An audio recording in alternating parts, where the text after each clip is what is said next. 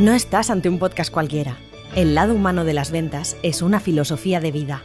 Es una manera diferente de ver el mundo comercial. Si quieres mejorar tus habilidades para impulsar tus ventas, si te atrae el desarrollo personal y si eres de los que les gusta aprender cada día algo nuevo, estás en el lugar adecuado. Este es un podcast pensado para profesionales que les apasiona el desafío de ser cada día mejores.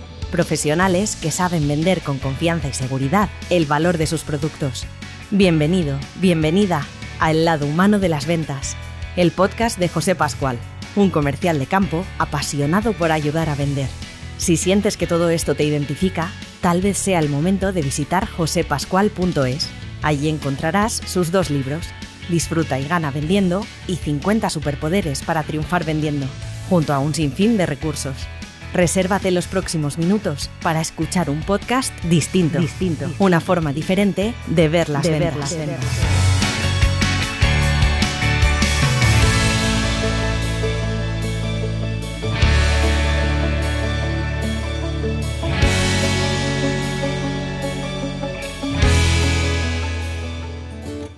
I don't know where she came from. I just don't know what to do. I wanna spend the night at hers and bring her one of my t-shirts so it smells like her perfume.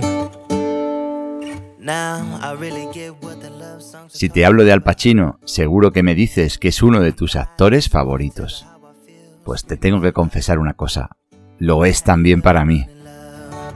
Este actor ha sido nominado a los Oscar en nueve ocasiones y sorprendentemente solo cuenta con una estatuilla. Y esta estatuilla la ganó en el año 1993 por una magistral interpretación en la película Perfume de Mujer.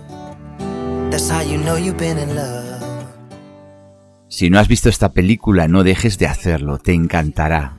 No quiero hacerte spoiler, pero te diré que esta película nos cuenta la historia de Charlie Sheen, un estudiante que proviene de una familia humilde y que estudia gracias a una beca en una prestigiosa escuela y tiene un sueño en su vida, poder ir a estudiar a Harvard.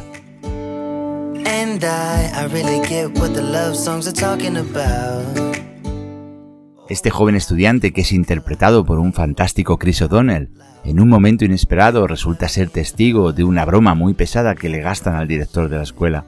A partir de aquí, Charlie se enfrenta al desafío de tener que elegir entre traicionar sus principios y sus valores o perder la beca que tiene y que es su gran oportunidad. Un trabajo de fin de semana como cuidador de un hombre ciego le lleva a conocer al teniente coronel Fran Slade, interpretado por Al Pacino, y vivir una aventura trepidante que forjará entre los dos una gran amistad. Te traigo un corte que nos va a poner en evidencia el permanente desafío al que nos enfrentamos en la vida. Lo que ocurrió es un síntoma de la enfermedad de una sociedad. Una enfermedad que es contraria a los principios sobre los que se fundó esta escuela. Una escuela de entre cuyos graduados, dos se han sentado tras la mesa del despacho oval de la Casa Blanca. Los hombres de ver han dirigido departamentos de Estado, compañías de inversión, han fundado grandes almacenes y han entrenado equipos de fútbol. Los antiguos alumnos reciben nuestro boletín en ashrams en la India o en palacios en Jordania. Somos, de hecho, conocidos en todo el mundo como la cuna del liderazgo de este país. Un faro que ilumina a todo el mundo. ¿Tienes sitio para mí, Charlie? Pero hoy estamos sangrando a causa del desacato. Un desacato agresivo. Un desacato a nuestros valores y un desacato a nuestros principios. Un desacato a la tradición de ver. Y como custodios de esa tradición, nos hemos reunido hoy aquí para protegernos los unos a los otros de aquellos que la amenacen. ¿Quién es este caballero, señor Sims? Soy el señor Frank Slade, teniente coronel del ejército de los Estados Unidos, retirado. Ocupo el puesto de los padres de Charlie. Sea bienvenido, coronel. Señor Sims, Sí. usted no lleva lentes de contacto, ¿verdad? No, señor. Con su visión ilimitada, ¿a quién vio usted? Vi, vi, vi algo. Pero no, no, no podría decir a quién. Está bien. ¿Qué fue ese algo que vio? No, no podría decirlo. No podría decirlo o no querría decirlo. No, solo... No podría ¿No podría, no querría, no debería? Señor Sims, está usted agotando mi paciencia y burlándose de este proceso. Le voy a dar otra oportunidad. Las consecuencias de su respuesta pueden ser horribles. Con horribles, señor Sims, me refiero a que su futuro estará en peligro permanentemente. Y ahora, por última vez. ¿Qué vio usted la noche del pasado jueves fuera de mi despacho? Vi a alguien. ¿Vio usted a alguien? Bien. Lo siento. Yo también lo siento, señor Sims. Porque ya sabe lo que voy a hacer, dado que no puedo castigar al señor Hapmayer, al señor Potter o al señor Jameson. Y no castigaré al señor Willis. Él es el único partícipe en este incidente que aún sigue mereciendo considerarse un hombre de ver. Voy a recomendar al comité disciplinario que sea usted expulsado. Señor Sims, es usted un artista del encubrimiento y un embustero. Pero no un soplón. Discúlpeme. No, no creo que lo haga. Señor Slade, Todo esto es un montón de basura. por favor, cuide su lenguaje, señor Slade. Está usted en la escuela Ver, no en un cuartel. Señor Sims, le daré una última oportunidad para hablar. El señor Sims no la quiere. Él no necesita que le etiqueten como merecedor de ser un hombre de ver. ¿Qué coño es esto? ¿Cuál es el lema de este colegio? Muchachos, informad sobre vuestros compañeros. Salvad el culo o de lo contrario os quemaremos en la hoguera. Bien, caballeros. Cuando la porquería se desparrama, algunos corren y otros se quedan. Aquí está Charlie afrontando el fuego y ahí está George escondiéndose en el bolsillo de Papaito. ¿Y qué hacen ustedes? Van a recompensar a George y a destruir a Charlie. ¿Ha terminado, señor Slade? No, todavía estoy precalentando.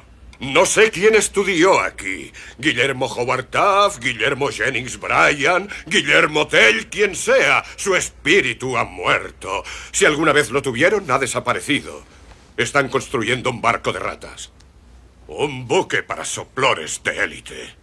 Y si creen que están preparando a estos pececillos para ser hombres, piénsenlo dos veces. Porque yo digo que están matando el mismo espíritu que esta institución afirma inculcar. Menudo fraude. ¿Qué clase de espectáculo están montando aquí? Cuando el único con clase de todo este acto está sentado a mi lado, y se lo aseguro, el alma de este chico está intacta. No es negociable, ¿sabe cómo lo sé? Porque alguien de aquí, y no voy a decir quién, se ofreció a comprarla. Solo que Charlie no la vendía. Está usted desquiciado. ¿Desquiciado? Yo le enseñaré qué es eso. Usted no sabe lo que es estar desquiciado, señor Trask. Se lo enseñaría, pero soy demasiado viejo. Estoy demasiado cansado y jodidamente ciego. Si yo fuera el hombre que era hace cinco años, usaría un lanzallamas contra este lugar. Desquiciado, ¿con quién coño cree que está hablando? He vivido mucho, ¿sabe? Hubo un tiempo en que podía ver. Y le aseguro que he visto a chicos como estos, más jóvenes incluso, con los brazos arrancados, con las piernas destrozadas. Pero no hay nada como la visión de un espíritu amputado. No hay prótesis para eso.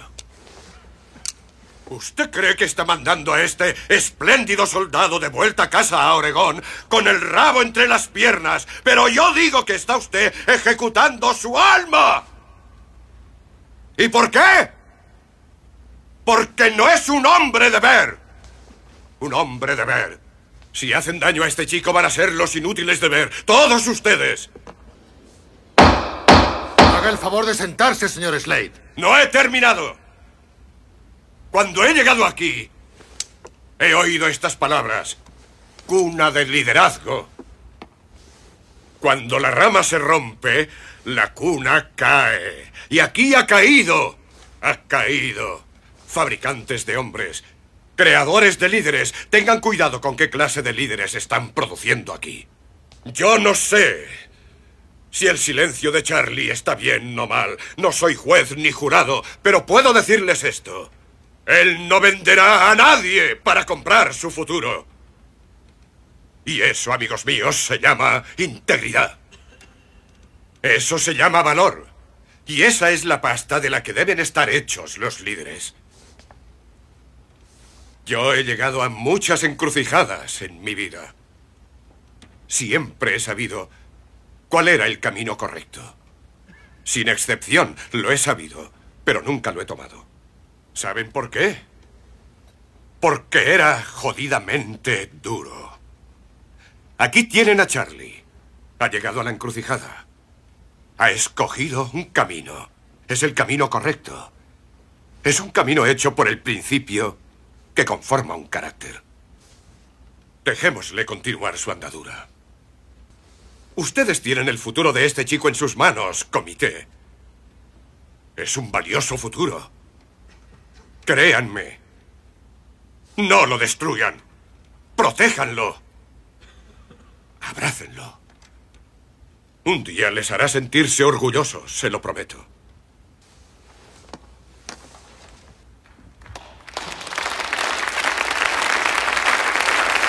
¿Qué tal para un paleto?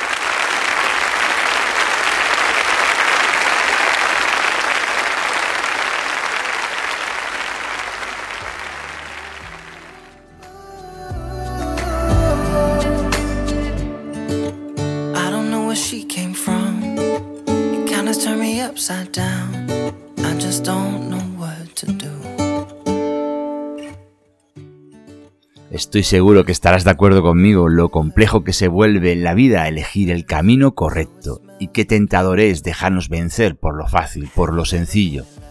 Hoy vamos a hablar de valores, de principios, del ejemplo, del legado que dejamos en los demás. Hay muchas escuelas de ventas, pero no todas comparten los mismos valores, los mismos principios.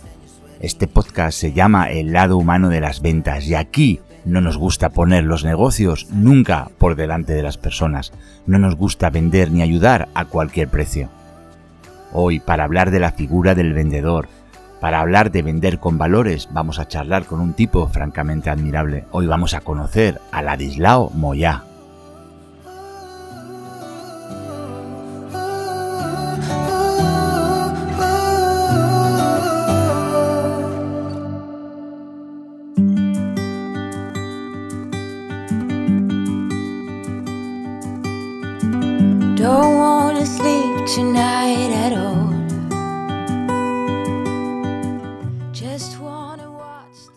Ladislao es una persona comprometida, generosa y altruista a la que puedes encontrar cantando en residencias de mayores junto a su hermano gemelo Ignacio, y lo hace porque le encanta coleccionar sonrisas. Define su estado mental habitual como feliz y le gusta pensar que es reconocido como una buena persona. Si le preguntas qué le apasiona, te dirá que las relaciones humanas. La cualidad que más admira en los demás es el saber estar. Ladis está convencido que el saber estar encierra muchas otras cosas.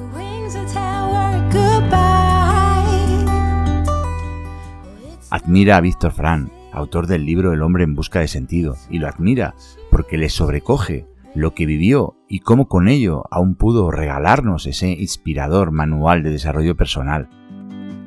Si quieres sorprenderle con algo, lo puedes hacer con una tortilla de patatas, es su comida favorita. Ladis se siente orgulloso de su pasado como oficial de las Fuerzas Armadas, pero también de la capacidad que tuvo de reinventarse y convertirse en el gran consultor y formador que es hoy en día. Su personaje favorito es el escritor Dale Carnegie y confiesa que le encantaría conocer a José Mota. Admira su gran capacidad para mirar la vida con sentido del humor. Y su mayor sueño, vivir muchos años de jubilación con salud al lado de Ángela, su mujer, si puede ser, rodeado de nietos. Hoy su rincón favorito está en Majadahonda, la ciudad donde vive, pero sus recuerdos más bonitos los encuentra en su infancia jugando con sus once hermanos.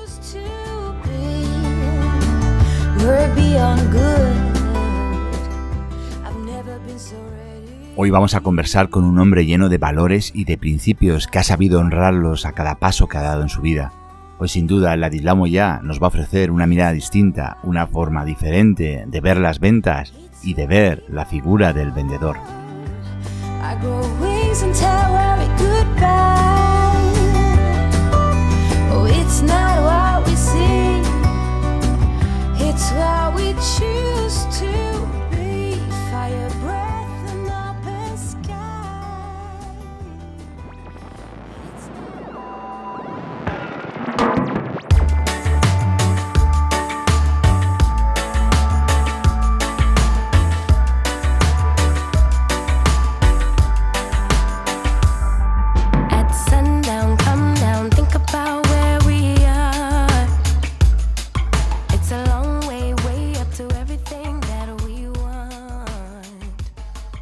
Muy buenas, Ladislao, ¿cómo estás?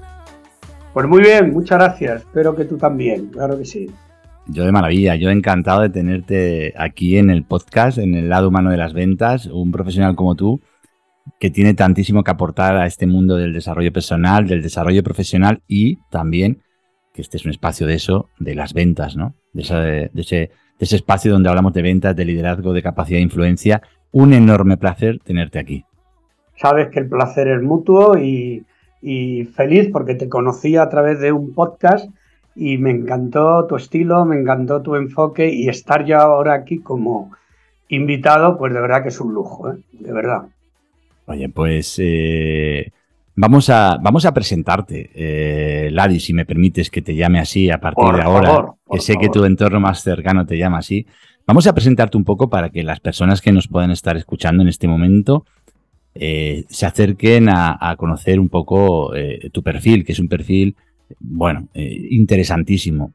A ver, eres comandante de las Fuerzas Armadas en la Reserva, estuviste 15 años en el ejército, en las Fuerzas Especiales, desde los 32 años estás trabajando ya en la empresa privada, comenzaste vendiendo seguros y, digo comenzaste vendiendo seguros porque eso nos va a servir para charlar después.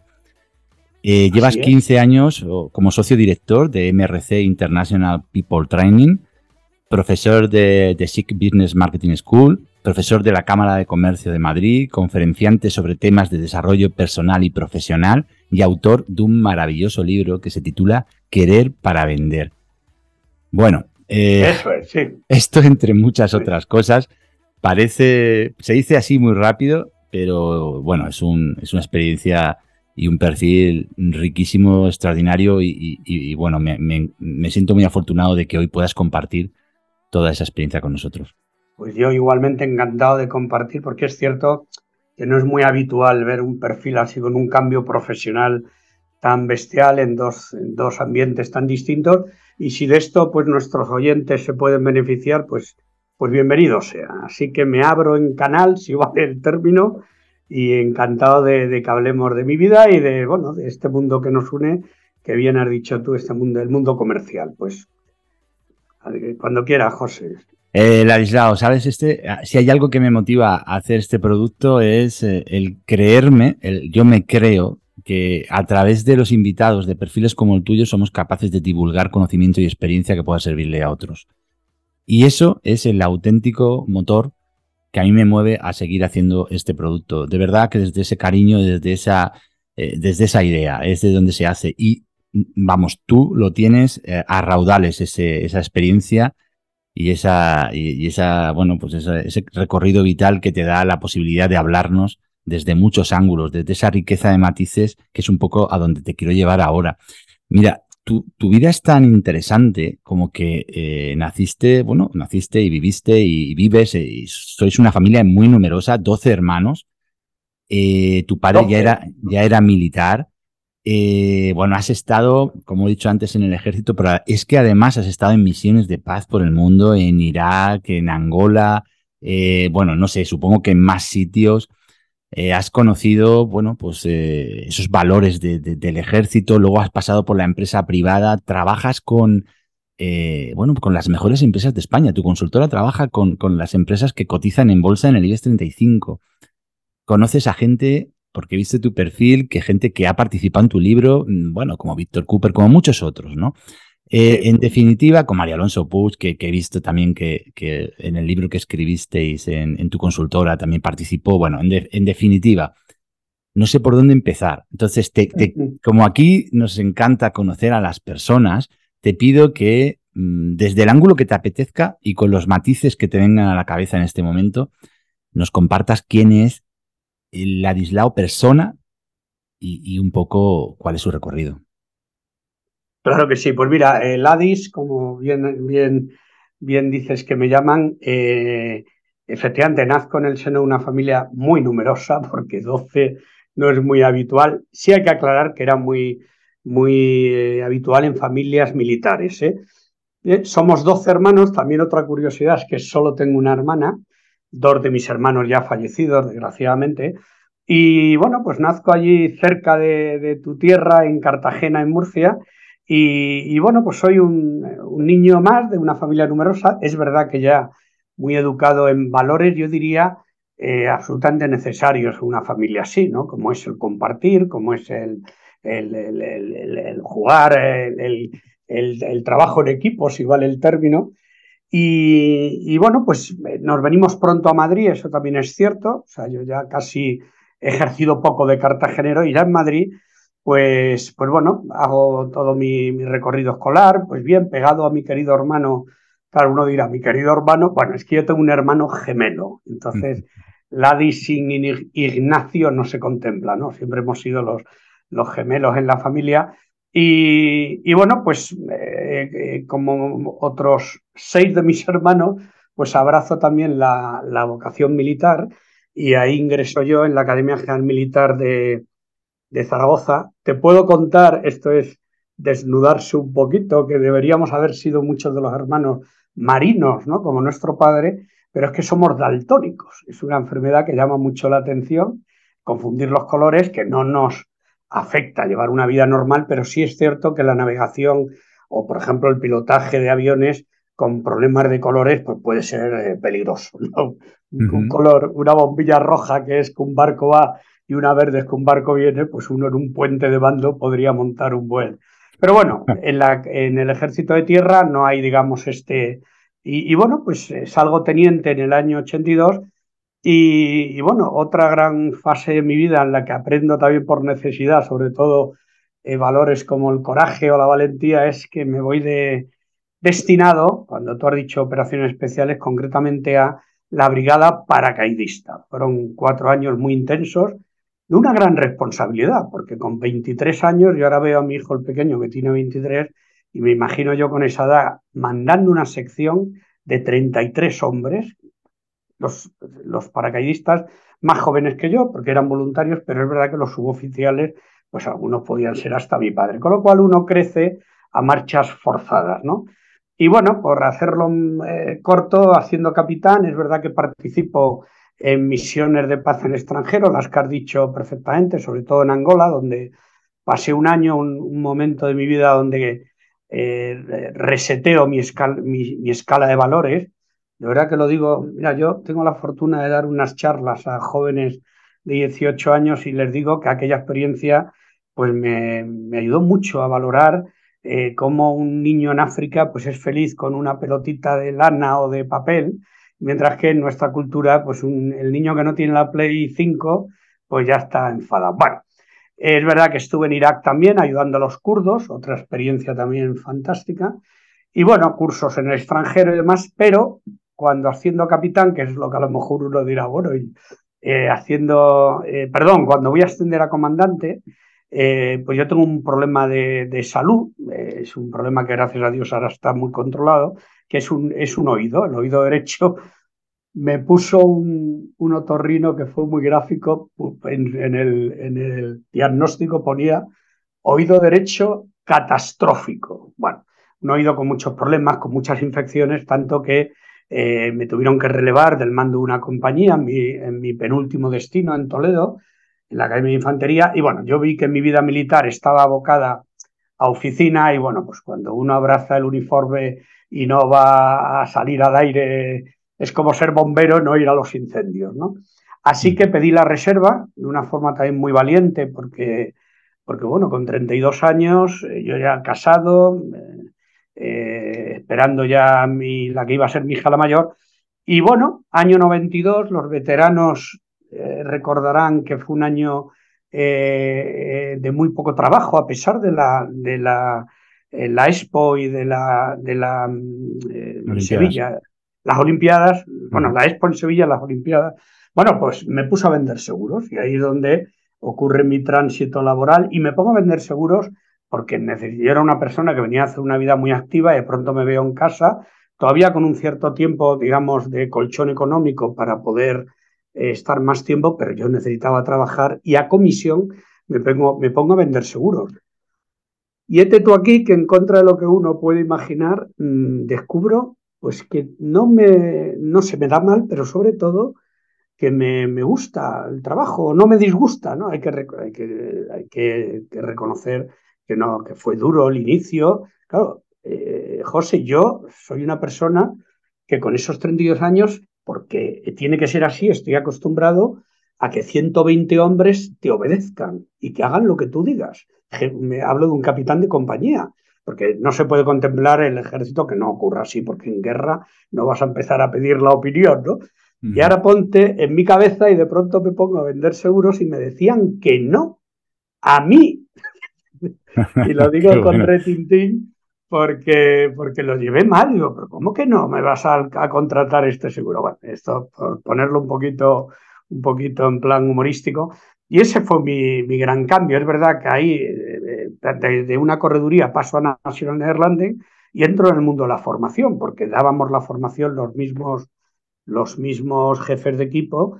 Y ahí descubro un mundo que me gusta mucho también. Digo, es que vender me está gustando, pero es que eh, casi ayudar a los que iban entrando, chicos más jóvenes ya que yo, a, que vendieran, me pareció muy bonito, me pareció muy, muy, que, no hicieran los errores que yo tuve y tal. Y desde ahí, pues ya eh, son los 30 años, perdón, los otros 15 años que tú has mencionado, ya en el mundo de la consultoría y de, bueno, ya está actualmente, que efectivamente soy socio director en MRC International People Training, una consultora con 35 años de, de, vida, que créeme, José, que, bueno, tú lo sabes, que en el sector eh, es tiempo, ¿no? no, no mm. Somos un sector muy vulnerable a las crisis. Y ahí estamos, pues efectivamente, trabajando con los grandes. Y bueno, esta mañana he estado reunido en Campo Frío, pero hablamos de grandes empresas como puede ser Mafre, en fin. Y ese soy yo, digamos, mi vida personal barra, barra profesional, que yo creo que como aperitivo está bien, ¿no? Sí, está muy bien, está muy bien. Lo que pasa es que no quiero soltar esa parte militar, quiero pasar simplemente porque nos digas qué valores, qué valores adquiriste en el ejército que te han valido, eh, bueno, iba a decir para el resto de tu vida, pero vamos a dejarlo en esa parte profesional, en el mundo de la formación y el desarrollo de personas eh, que estás hoy en día. ¿Qué, ¿Qué valores te llevaste de allí? Mira, José, en, muchos más de los que a priori uno a lo mejor se podía imaginar. Porque tú estás 15 años, perdóname la expresión, mamando, ¿no? Una forma de ser, una forma de trabajar, y de pronto en la empresa privada te das cuenta que tiene mucho encaje. Eh, mira, yo y cualquiera, y ojalá que alguno de nuestros oyentes sean mis, mis compañeros de armas, ellos saben que nunca he dejado ni un solo día de sentirme también militar, ¿no? Porque de alguna forma es una convicción de vida. Y, y, el otro día, el sábado mismo, comí con compañeros en una comida de promoción y les contaba a algunos esto que tú me estás preguntando. Digo, es que es impresionante. Yo creo que se entiende mejor lo que es el storytelling, ¿no? Si uno cuenta eh, anécdotas o historias. Me dice un compañero en el. En, esto fue una consultora anterior. Me dice, Ladis, es que eres, no voy a decir la palabra fea, pero pero, joder, a ti te dicen que hay que entregar un informe el día 28 y es que siempre lo tienes a, a punto. Le digo, mira, eh, Julio se llamaba. Digo, es que antes me metían 14 días, joder. o sea, que, que, aprendes al sentido del cumplimiento, ¿no? El tema de la disciplina, la disciplina que, desde fuera uno imagina que la disciplina es muy dura, pues yo no sé si a lo mejor es más dura la disciplina en la empresa privada. ¿eh? Y te hablo, fíjate qué cosa que, que, uno no cae en la cuenta, que en la vida militar, si tú no estás bien en un destino, pues porque no te llevas bien con tu jefe, que también ocurre, pues tienes libertad para pedir destino y de Alicante te vas destinado a Castellón, ¿no? Sin embargo, estarás de acuerdo que la empresa privada, cuando te ocupas un puesto, no es tan fácil la, la movilidad, ¿no? Pero, mira, te voy a poner otro ejemplo que me parece que yo lo veía como normal y ahora me doy cuenta que no. Yo llamo, yo hago mucha labor comercial porque me gusta, luego hablaremos de eso, ¿no? Y llamo a un sitio pues para hablar con el interlocutor de lo que yo vendo ahora, que son programas de lo que tú has dicho, ¿no? De desarrollo personal, profesional. Y me dicen que no, que, está en una convención el director de formación y que no me pueden atender. Y te aseguro que las Fuerzas Armadas, el Ejército de Tierra, la Armada, el Ejército al Aire, del Espacio, que se llama ahora, es que eso no ocurre, es lo que se conoce como la sucesión de mando. Cuando falta un responsable de una sección, de un departamento, inmediatamente la sucesión de mando es que pasa a mandarla con todas las prerrogativas el sargento, el cabo primero y hasta el último cabo si hace falta. ¿no? Y eso yo lo he notado que es muy transferible o que sería una buena lección, eh, ¿verdad? Que, que, si lo analizamos bien, José, es el tema de la delegación, ¿no?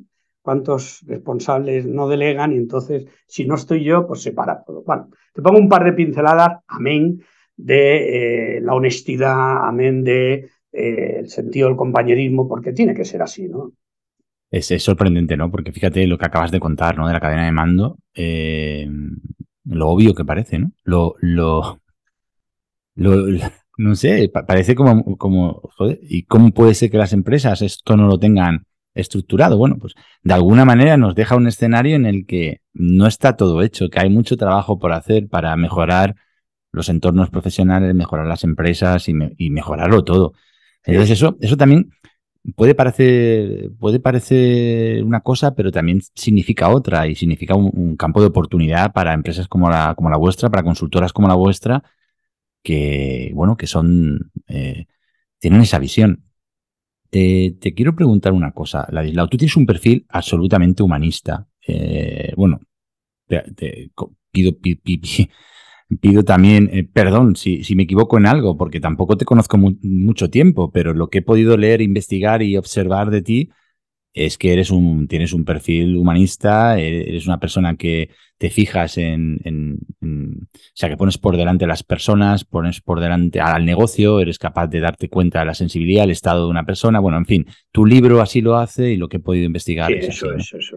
Y, y, te quiero lanzar esta pregunta un poco para ya meternos en el terreno del, del, del bueno, pues de la venta, de la influencia, de, de liderar uh -huh. personas. Y es, mm, ¿qué porcentaje dirías tú que en los resultados de un vendedor, en los resultados de un vendedor, eh, influye su actitud en relación a lo que influyen las técnicas, eh, el, manejo de determinadas herramientas. Es decir, un poco soft skill contra hard skill. Es decir, eh, yo observo que hay una, hay, hay, todavía un mundo de creencias alrededor del territorio de vender en el que se, se mira hacia la venta en busca de esa herramienta mágica, de, de, de, esa técnica de ventas, de ese manejo, de ese manual de manejo de objeciones, de como si, se, como si de una varita mágica se tratara, ¿no? Como si quisiéramos de, derribar el argumento del cliente, conseguir, como si tuviéramos ahí algo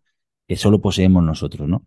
Cuando yo creo que, que va, va, de otras cosas realmente vender. Sí. Y por eso te pregunto, ¿qué porcentaje dirías tú? Si tuviéramos que formar a un vendedor y decirle, oye, mira, si en algo tienes que incrementar tu sensibilidad y, tus recursos es en esto.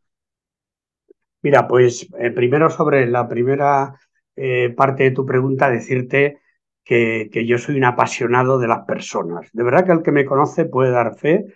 Si entráis en mi, en mi eh, ánimo, ¿no? Y, estaría encantado de, conseguir oyentes, amigos en LinkedIn. Voy a aceptaros seguro vuestra invitación. Si tú ves el acerca de hace una descripción de esto. Yo me considero un apasionado de la vida, un apasionado de las relaciones personales y, y, eso es lo que yo creo que hizo que cuando yo con 32 años pego aquel, aquel cambio laboral, me doy cuenta que me está gustando, a lo mejor me podía haber puesto a, a hacer otro trabajo más técnico, ¿no? Un profesional de las Fuerzas Armadas en el campo de la seguridad, por ejemplo, a montar la seguridad de una empresa, una fábrica, pero no, me puse a vender seguros y descubro que se trata de relacionarnos personas con personas. Luego, efectivamente, eh, a tu parte, primera parte de la pregunta, soy enamorada de, de, las relaciones, porque, entre otras cosas, como tú hubieras dicho, hemos, hemos dicho entre los dos, desde niño lo he hecho y, y, me encanta. De hecho, te voy a decir algo, hay veces que eh, quizás te lo hubiera ido, te lo hubiera oído, te lo hubiera matizado, pero porque creo que refleja mucho, te, responde mucho a tu pregunta.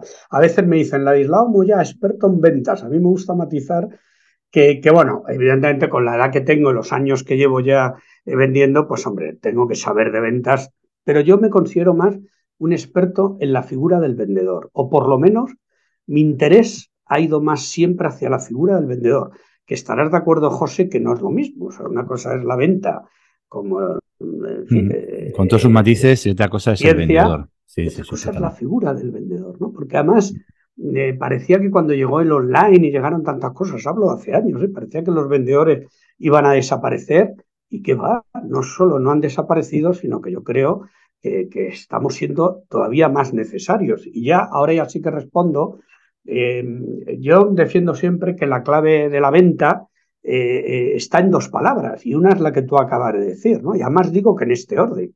Es una cuestión, vender al final es una cuestión, primero, de actitud, de actitud, es decir, de creértelo, de disfrutarlo, de sentirte que no estás molestando, que estás ayudando. Vendas tornillos, vendas eh, yates de lujo o vendas lo que vendas, ¿no? Actitud me parece clave, ¿no? Porque yo ahora que me dedico a entrenar vendedores, es que una persona sin actitud es muy complejo. O sea, dame a alguien que no sepa hacer la O con un canuto, pero que se quiera comer el mundo y podemos, podemos hacer cosas a la inversa. Y tuve un compañero hace muchos años, una correduría, una persona que podía, bueno, una preparación científica, técnica y tal, pero no quería. Bueno, entonces, la venta es una cuestión de actitud y de hábitos. Y en hábitos, pues estarían las técnicas. Y de hecho, el libro que ya has empezado a mencionar, Mi querido querer para vender, tú que te lo has leído sabes que no se habla de una técnica en concreto. ¿no? Yo, mm. por cierto, que también animo a leer tu gran libro, que me encantó de verdad, porque, porque haces, y además es, es, es especialmente interesante cómo tocas todas las teclas de, de, la venta, pero el mío era, era nada más actitud, actitud. Entonces, ¿qué porcentaje? Pues yo te diría que un 80%. Yo estoy convencido que un 80% es, es querer. Yo tuve un, un, compañero que se llamó, era Luis me acuerdo, en, en National Netherlands, una compañera que estuve mucho, muchos años, y, y, no, y, y, no, tenía estudios, pero quería al tío como nadie. Entonces, bueno, pues, pues sacó resultados. Pero insisto que a la inversa es complicado.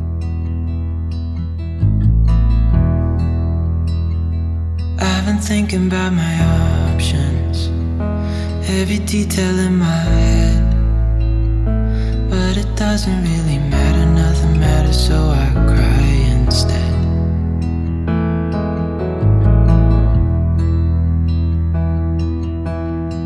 I've been running circles, trying to catch my breath. I've been trying everything I can, but I ain't got nothing left. Eh, Hace tres o cuatro semanas, el Adislao, eh, nos tomamos una cerveza en un polígono muy excelente que hay aquí en Elche, en el polígono de Torrellano, donde están las grandes firmas del calzado de España. ¿Cierto? Un placer. Eh, igualmente, y, igualmente. y, me quedé con una cosa que digo, esto me lo llevo para la entrevista cuando llegue su momento. Me quedé con una cosa que, que, te vi brillar los ojos y digo, esto lo tengo que traer. Y tiene relación con lo que hemos dicho ahora, bueno, tiene relación, lógicamente. Eh, cuando tú me, habla, me hablaste aquel día de tu experiencia y tus comienzos vendiendo seguros, eh, me comentaste que te brillaban los ojos cuando me explicabas que el seguro era un producto de, los, un productazo que te, parecía uno de los más justos del mundo, que, bueno, me lo argumentaste de una manera que me dejó fascinado, ¿no?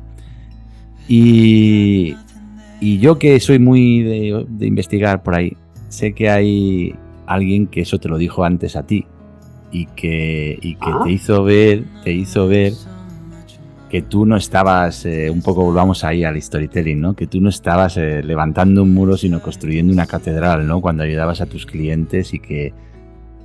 Explícanos Ah, pues, sí, con, sí, sí, con sí, el ejemplo, con el ejemplo, si quieres, del seguro, para que la gente que nos esté escuchando vea la diferencia entre vender un producto y vender mucho más que un producto, ¿no? ¿Qué es para ti vender un seguro? Sí, mira, yo llego, insisto, eh, por, eh, por, por aburrimiento al único sitio donde me dieron una oportunidad, que es verdad que en aquella época pues era fácil, que a comisión, claro, o vender seguros, o si no, el mundo inmobiliario, también fue una época, pero por lo que sea, mi hermano el mayor me dice, en esta corre- que- correduría trabaja no sé quién, me voy a verle y ahí me pongo a vender. Entonces yo llego al mundo del seguro con la idea que creo que pueden tener muchos de los oyentes que tengamos ahora que no están en el sector, que, que es un sector donde el seguro luego nunca paga, donde no hay profesionalidad y yo eh, llego con esa idea y le empiezo a pegar un cambio poquito a poco, pero sobre todo en un momento que quizá te acuerdas de, y, y no sabes cómo admiro que te hayas quedado con estas perlas, ¿no? Que en un momento dado yo estoy bajo mínimos, porque, ¿verdad? Los que estamos en este mundo sabemos que hay un ciclo anímico ahí tipo montaña rusa, donde un día te comes el mundo y al día siguiente te, o en cuestión de media hora te quieres morir porque te han anulado una póliza o bueno. Y eh, mi, mi, jefe entonces, eh, Carlos, me, vio, porque hay muy buenos jefes, Carlos lo fue, y solo con mirarme dice, Ladis, esto lo va bien, ¿no? Vamos a tomarnos un cafelito. Y quizá te acuerdes de esto, ¿eh? si no es como hay confianza, me dices, pero creo que fue aquello, ¿no? Que me dice, Ladis, dime en qué consiste tu trabajo. Ah, bueno, nos vamos a tomar el café. Me dice, ¿qué te pasa? Digo, pues que esto no, yo que sé que no, que esto es no, no, no. Mira, abro y cierro un paréntesis. Me gustó mucho un conferenciante que dijo, la venta es, cantándola es, no, no, no, no, no, sí, no, no, no, no, no, sí, no, no, no, no. Y a mí aquello, como más soy guitarrero y me gusta cantar, me quedé con aquella copla. Bueno, pues estaba en uno de los mil nos en los que estaba y estaba bajo mínimos, ¿no? Y Carlos me llevó a tomar este café y me dice, pero bueno, pues vamos a ver, dime en qué consiste tu trabajo. Y yo le digo, joder, Carlos, que me lo preguntes tú, pues vender pólizas de seguro. Y me dice, ese es tu problema entonces, porque vender pólizas de seguro, eso no da sentido a tu vida en nada. Ladis, ten en cuenta que cada vez que tú estás vendiendo un seguro de vida, estás dando tranquilidad y seguridad Dios no lo quiera, a una familia donde a lo mejor el cabeza de familia o el que, el que aporte los ingresos falte. Y gracias a esa póliza, esa familia sale adelante. Que por cierto, luego con los años lo viví con mi suegro, que se nos fue también muy pronto, y mi suegra, que no creía mucho, ya, yo me había puesto a vender seguro, me dijo, pues oye, va a ser que sí, porque salió un seguro que no tenía mi suegro y gracias a eso mi cuñada, la pequeña, pudo terminar la carrera. Entonces, Carlos me hizo ver eso, luego no solo el seguro de vida, que parece como muy existencial, me dijo, es que el seguro de hogar, que tú no le das importancia, porque yo criticaba el seguro hogar, no me parecía que valiera para mucho y tal. Dice, Ladir, no te puedes imaginar la cantidad de casas que tienen una riada, que tienen un incendio, que tienen tal, y gracias a que tienen un buen seguro, esa familia sale adelante.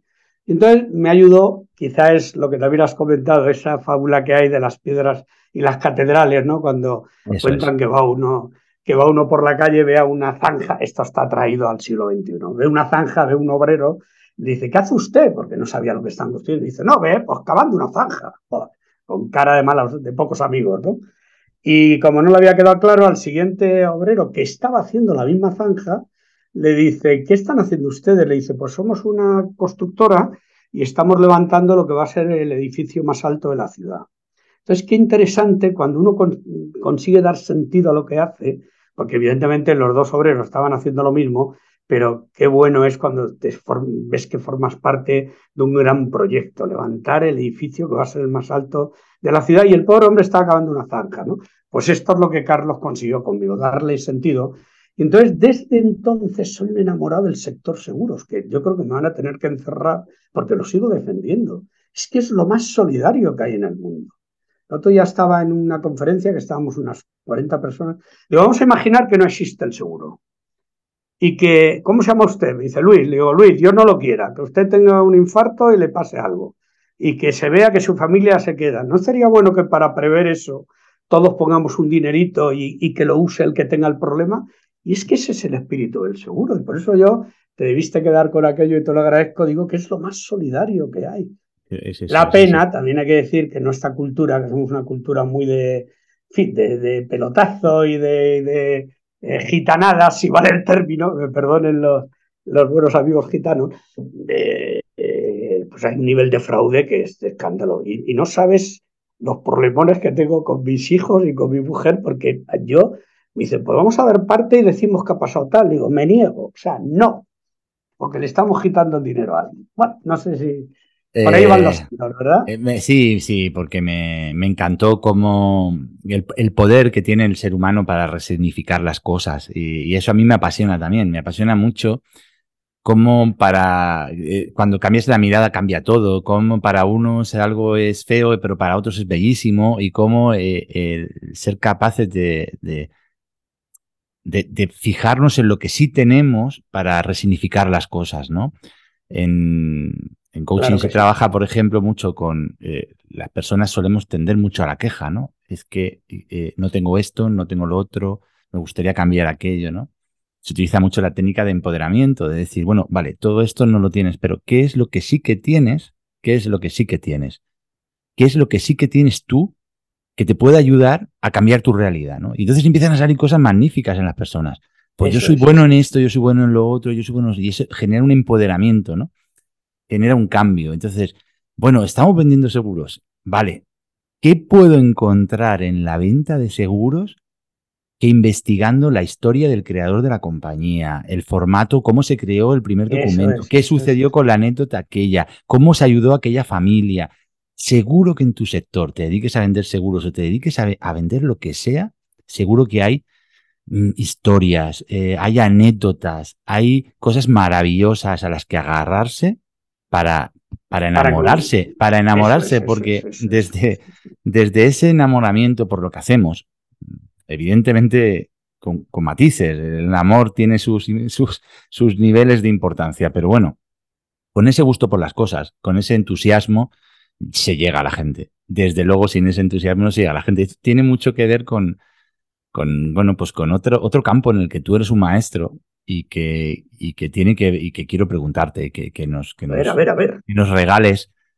eh, ¿qué, qué, qué opinas tú y, y cuánta importancia le das al tema de la proactividad? Yo te, te he oído, te, te- te he visto contar, eh, bueno, pues eh, un poquito dónde nace eh, o dónde en este mundo contemporáneo, en esta historia contemporánea nace el concepto de la proactividad, que tiene como dos autores, pero quiero que lo cuentes tú. Ah, tráenos Claro, la proactividad al terreno de las ventas.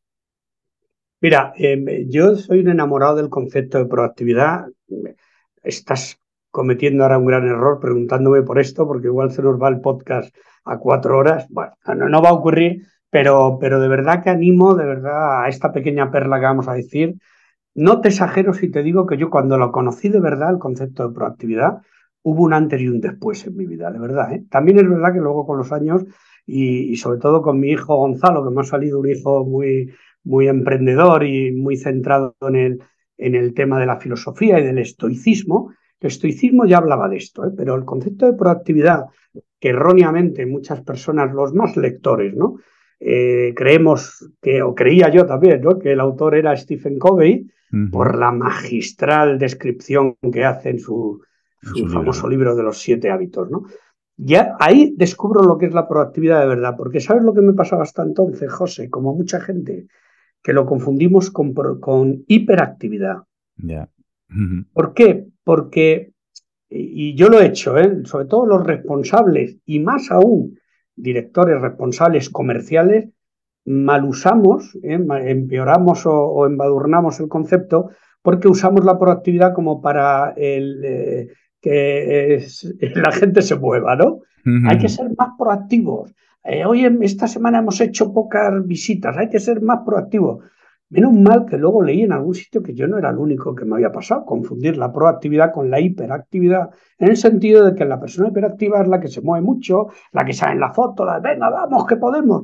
Y te das cuenta que no tiene nada que ver con eso, que la persona más proactiva puede ser la que menos hable en un estadio de 40.000 personas. ¿Por qué? Porque es un tema de encaje mental. Y entonces ahí es donde me encanta el origen que también curiosamente no todo el mundo lo sabe quién fue el inventor, el, de, el creador de la etiqueta, porque por un lado conocemos a esta persona, sobre todo también por un libro, pero son pocas las personas, por lo menos por la experiencia, cuando yo saco este tema, eh, de saber que él es el creador, el autor. Y el autor no es ni más ni menos que Víctor Frankel, que me consta que tú también eres un seguidor y un admirador de mm. la apasionante historia de Víctor Frankel y que sale recogida en el libro que a lo mejor ya algún oyente le situará mejor, El hombre en busca de sentido. Bueno, pues Víctor Frankel es el creador de la proactividad, es el primero que acuña. Es verdad que no sale en el libro, ¿eh? lo digo también, pero igual alguno, algún lector, eh, Víctor Frankel tenía otros libros, entonces en algún otro ya aparece este concepto. Y es un concepto que es bestial, porque, porque eh, forma, es, es lo, que nos, lo que nos regala el que uno sea uno mismo, el que las circunstancias te afecten lo que te tienen que afectar. Si me permites que muy brevemente lo recuerde, Víctor Frankl es un psiquiatra judío eh, que en el año 1942, pues eso, en plena madurez, que además era el director de los servicios de psiquiatría del Hospital Central de Viena, pues entran los alemanes en Austria y como podemos imaginar, siendo judío, pues ya creo que no hago spoiler si digo que termina no solo en uno, sino hasta en cuatro campos de concentración. Entonces, un hombre, fíjate qué interesante, que también no han hecho ni 100 años, eh, ojo, eh, de lo que estamos hablando. Él se anticipa hace 100 años, hace menos de 100 años, pero bueno, se anticipa con, a, decirnos que eh, su éxito, en este caso su salvación, estaba en la mente y no en el cuerpo, ¿no? O sea, él sabe cuando entra en el campo de concentración que no se va a salvar si come más o si hace menos trabajo que los demás, no, él sabía que tenía que ganar la batalla que yo siempre digo en nuestros entrenamientos a vendedores, que es la gran batalla nuestra, es con uno mismo, ¿verdad, José? No es, No es con tu jefe o con eh, la, competencia, es contigo mismo. Es, eh, porque además el vendedor es un gran lobo solitario. Total, que Víctor Frankel, eh, ¿dónde sitúa la proactividad? En el concepto de la última libertad, que yo animo de verdad que leamos el libro. La última libertad, lo que él dice en un momento dado de su cautiverio es que me han quitado todas las libertades, excepto la última libertad o libertad interior, también se le llama, que nadie te puede quitar nunca. Y si a él no se la pudieron quitar en un campo de concentración que no, que no podremos hacer por muy mal que esté el mercado, ¿no? con pandemias, guerras y demás. Y es la libertad que tenemos de hacer la lectura que nos dé la gana de lo que nos está pasando.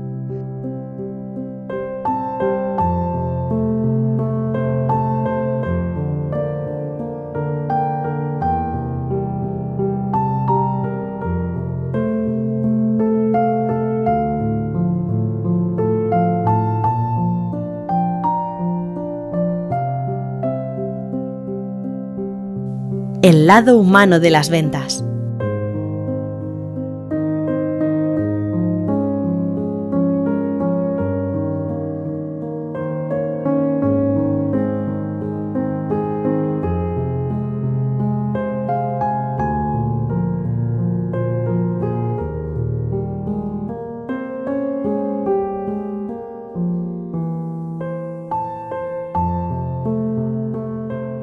Cuando uno eso se lo cree y, sabes que ya sobre eso hay, ya hay mucho escrito, entonces ya la proactividad, Stephen Covey sobre eso lo que va edificando es que termina diciendo que al final eh, la proactividad es hacernos responsables de que las cosas sucedan, claro, porque a ti no te puede afectar igual, como yo desgraciadamente lo he, lo he vivido, la pérdida de un hermano, que un cambio de una reunión o que tu equipo de fútbol haya perdido. Y hay personas lo contrario a la proactividad, ¿verdad? Se sabe que es la reactividad.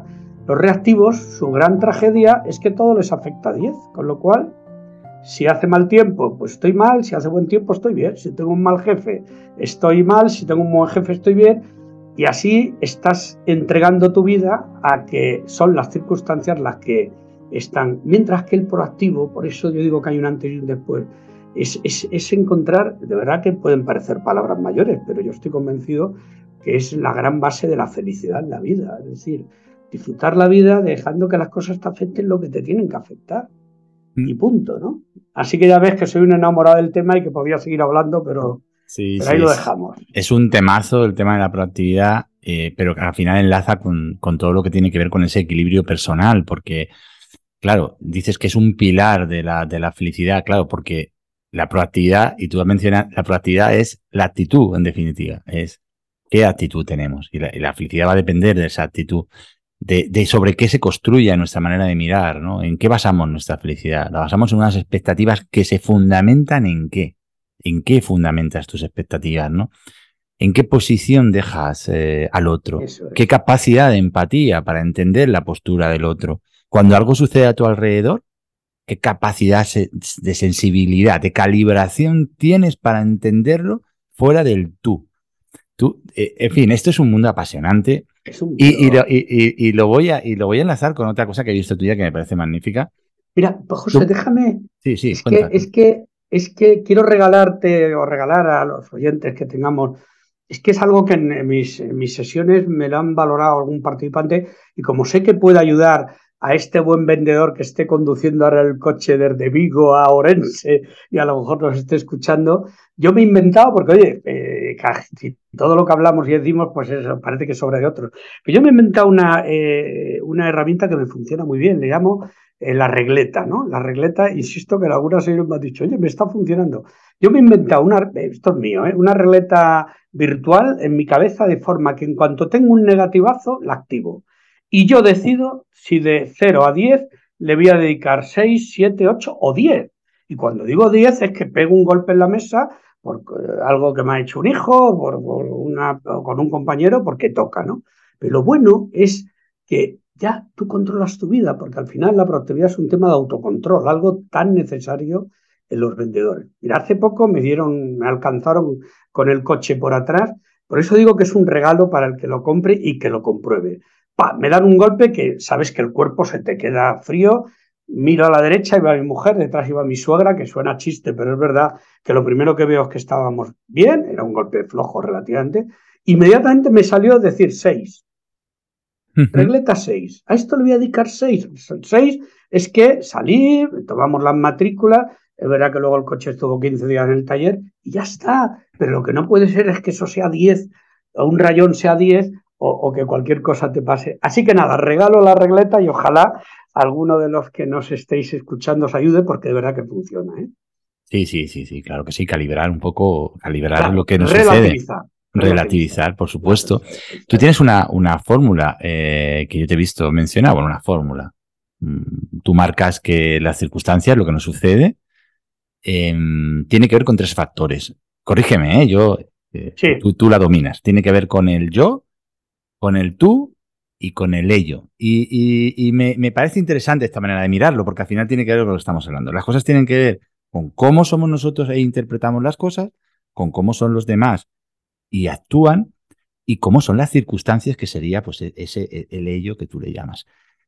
Cuéntanos un poco más sobre esto, porque me parece muy interesante, porque igual que nos has regalado la regleta, esto también puede ser una manera de mirar, es decir, subirnos como si estuviéramos en un dron a observar la situación y, y verlo nosotros, ver los- lo que nos rodea y ver el, el sistema ¿no? que hay alrededor y, y qué, qué- qué características claro, tiene el claro. sistema.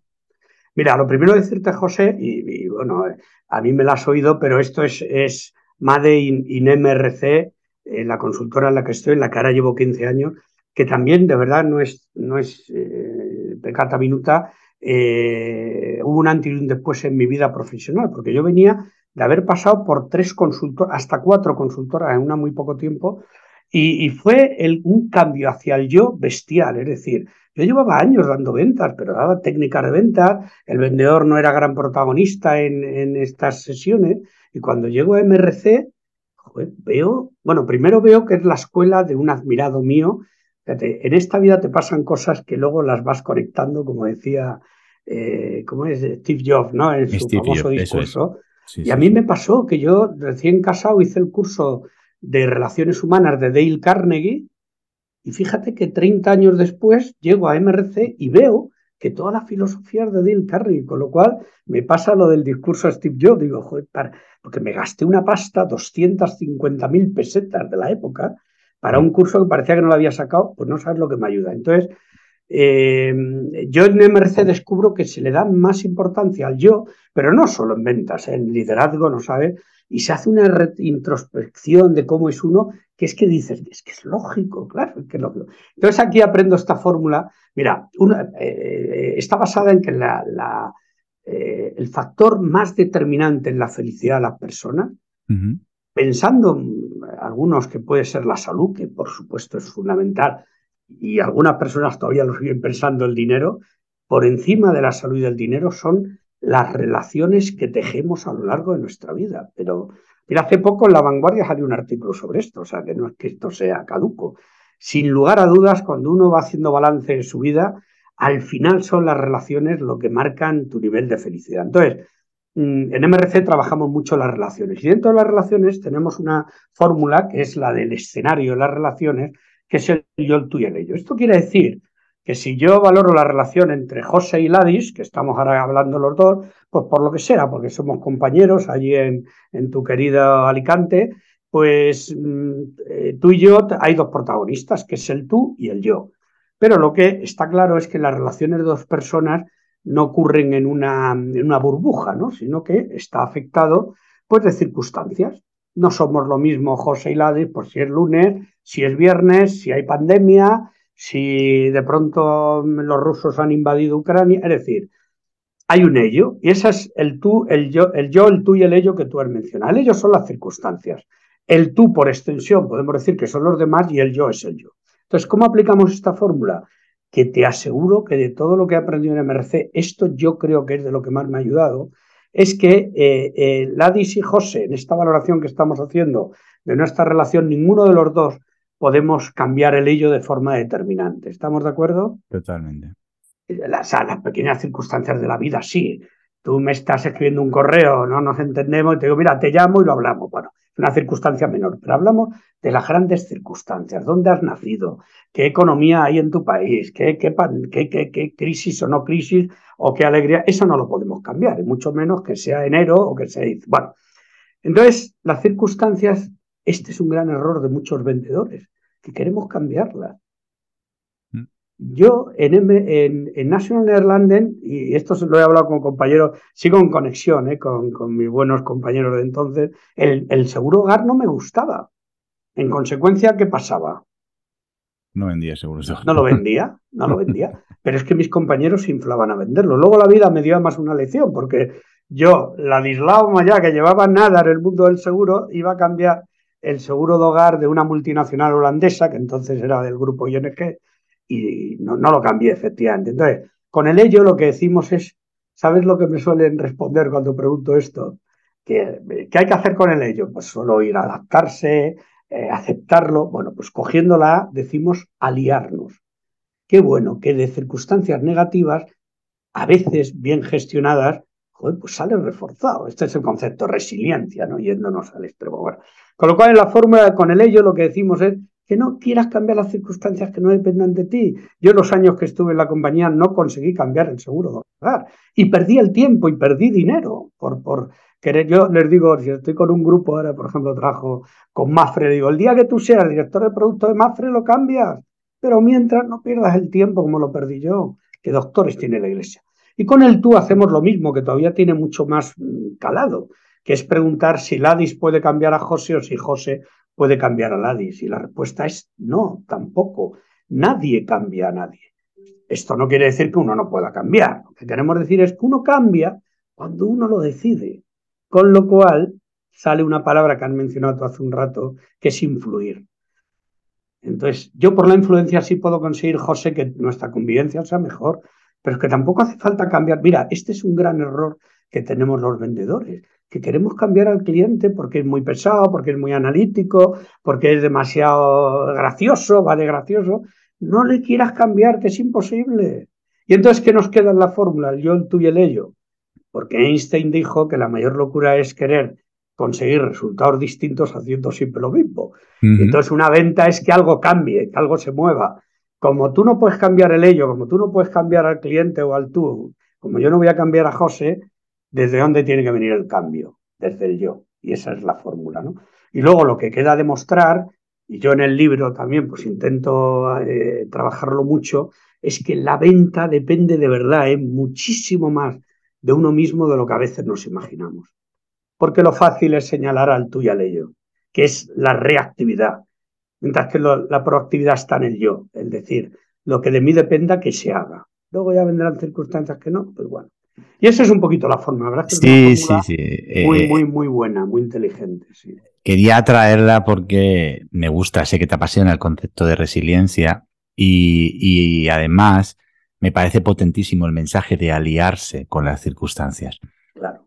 que es un poco lo que dice el concepto de resiliencia, es decir, con lo que, con lo que hay que puedo hacer, ¿no? Que en definitiva no deja de ser la capacidad de adaptación y que en definitiva no deja de ser, en las personas que son así, un ejemplo de su, de su humildad para enfrentarse a la vida, Sin de su, lugar a dudas, capaci- sí. de su Sí, sí, capacidad de decir, bueno, vamos a ver. Es que igual las cosas no son como yo creo. Es que igual debo de escuchar al cliente. Es que Claro, igual debo de intentar entenderlo en la auténtica dimensión que él vive el problema. Porque yo vengo con mi producto y, lo- y en 10 segundos ya sé lo que le hace falta. Pero si no lo he escuchado, ¿por qué no hacemos, eh, por qué no hacemos al revés? ¿Por qué, no, por qué no escuchamos en profundidad al cliente? ¿Por qué no nos ponemos en su lugar? No en simpatía, sino en empatía. Que muchos comerciales confunden la empatía con la simpatía. No se trata de hacer amigos que si se hacen mejor. Se trata de ponernos en su lugar, de escucharlo, Eso de, intentar encontrar el dolor nuclear. Y a partir de eso, a Ah, partir de eh, eso, actuar. Hay un, hay un vídeo que yo subí hace poquito a las redes sociales que, que me gustó muchísimo y que me lo compartió un, bueno, una persona que admiro muchísimo, Carlos Roset, que lo utilizaba en sus formaciones. Y es un vídeo de, creo que es de una, de una publicidad alemana.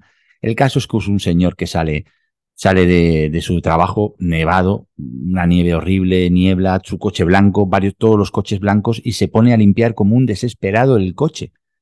A limpiarlo con la cartera, saca un llavero, se pone a quitar la nieve del, del limpiaparabrisas, lo- las luces para. Bueno, total, cuando lleva 10 minutos que se, se resbala, se cae limpiando el coche, entonces saca del bolsillo el mando del coche, le da para que se abra el coche y se abre el coche de al lado.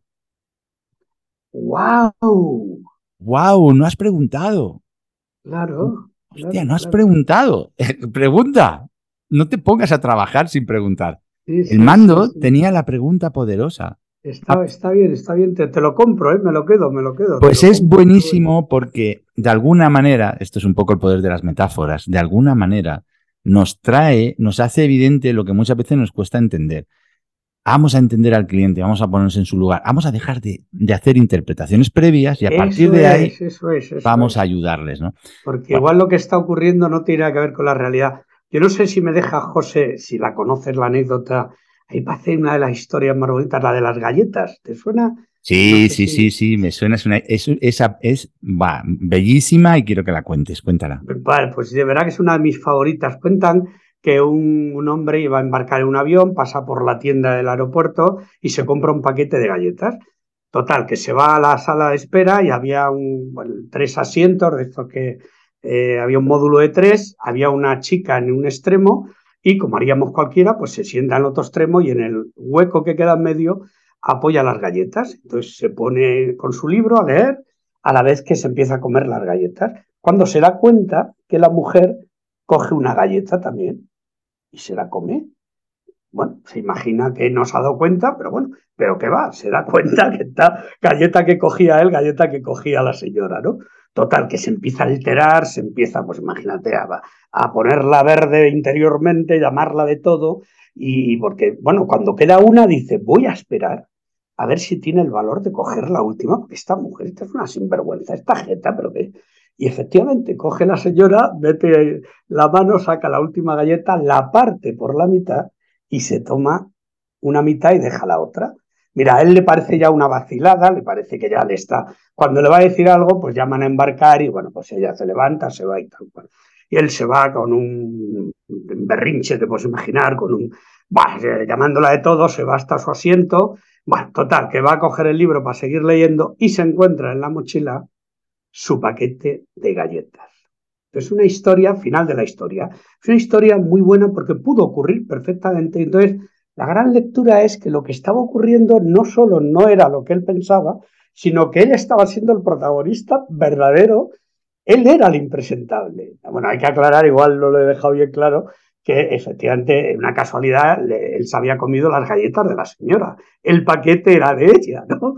Con lo cual, qué historia tan bonita de cómo las cosas no son como parecen, cómo reacciona cada uno, ¿eh? porque él se cabrea, él tal, y sin embargo ella, ahora que, que sabemos el final, ese gesto de dividir es que debió pensar. Y me parece un canto a la solidaridad el decir, pues bueno, pobre hombre, no se habrá dado cuenta, pues que se coma las galletitas a mi salud, ¿no?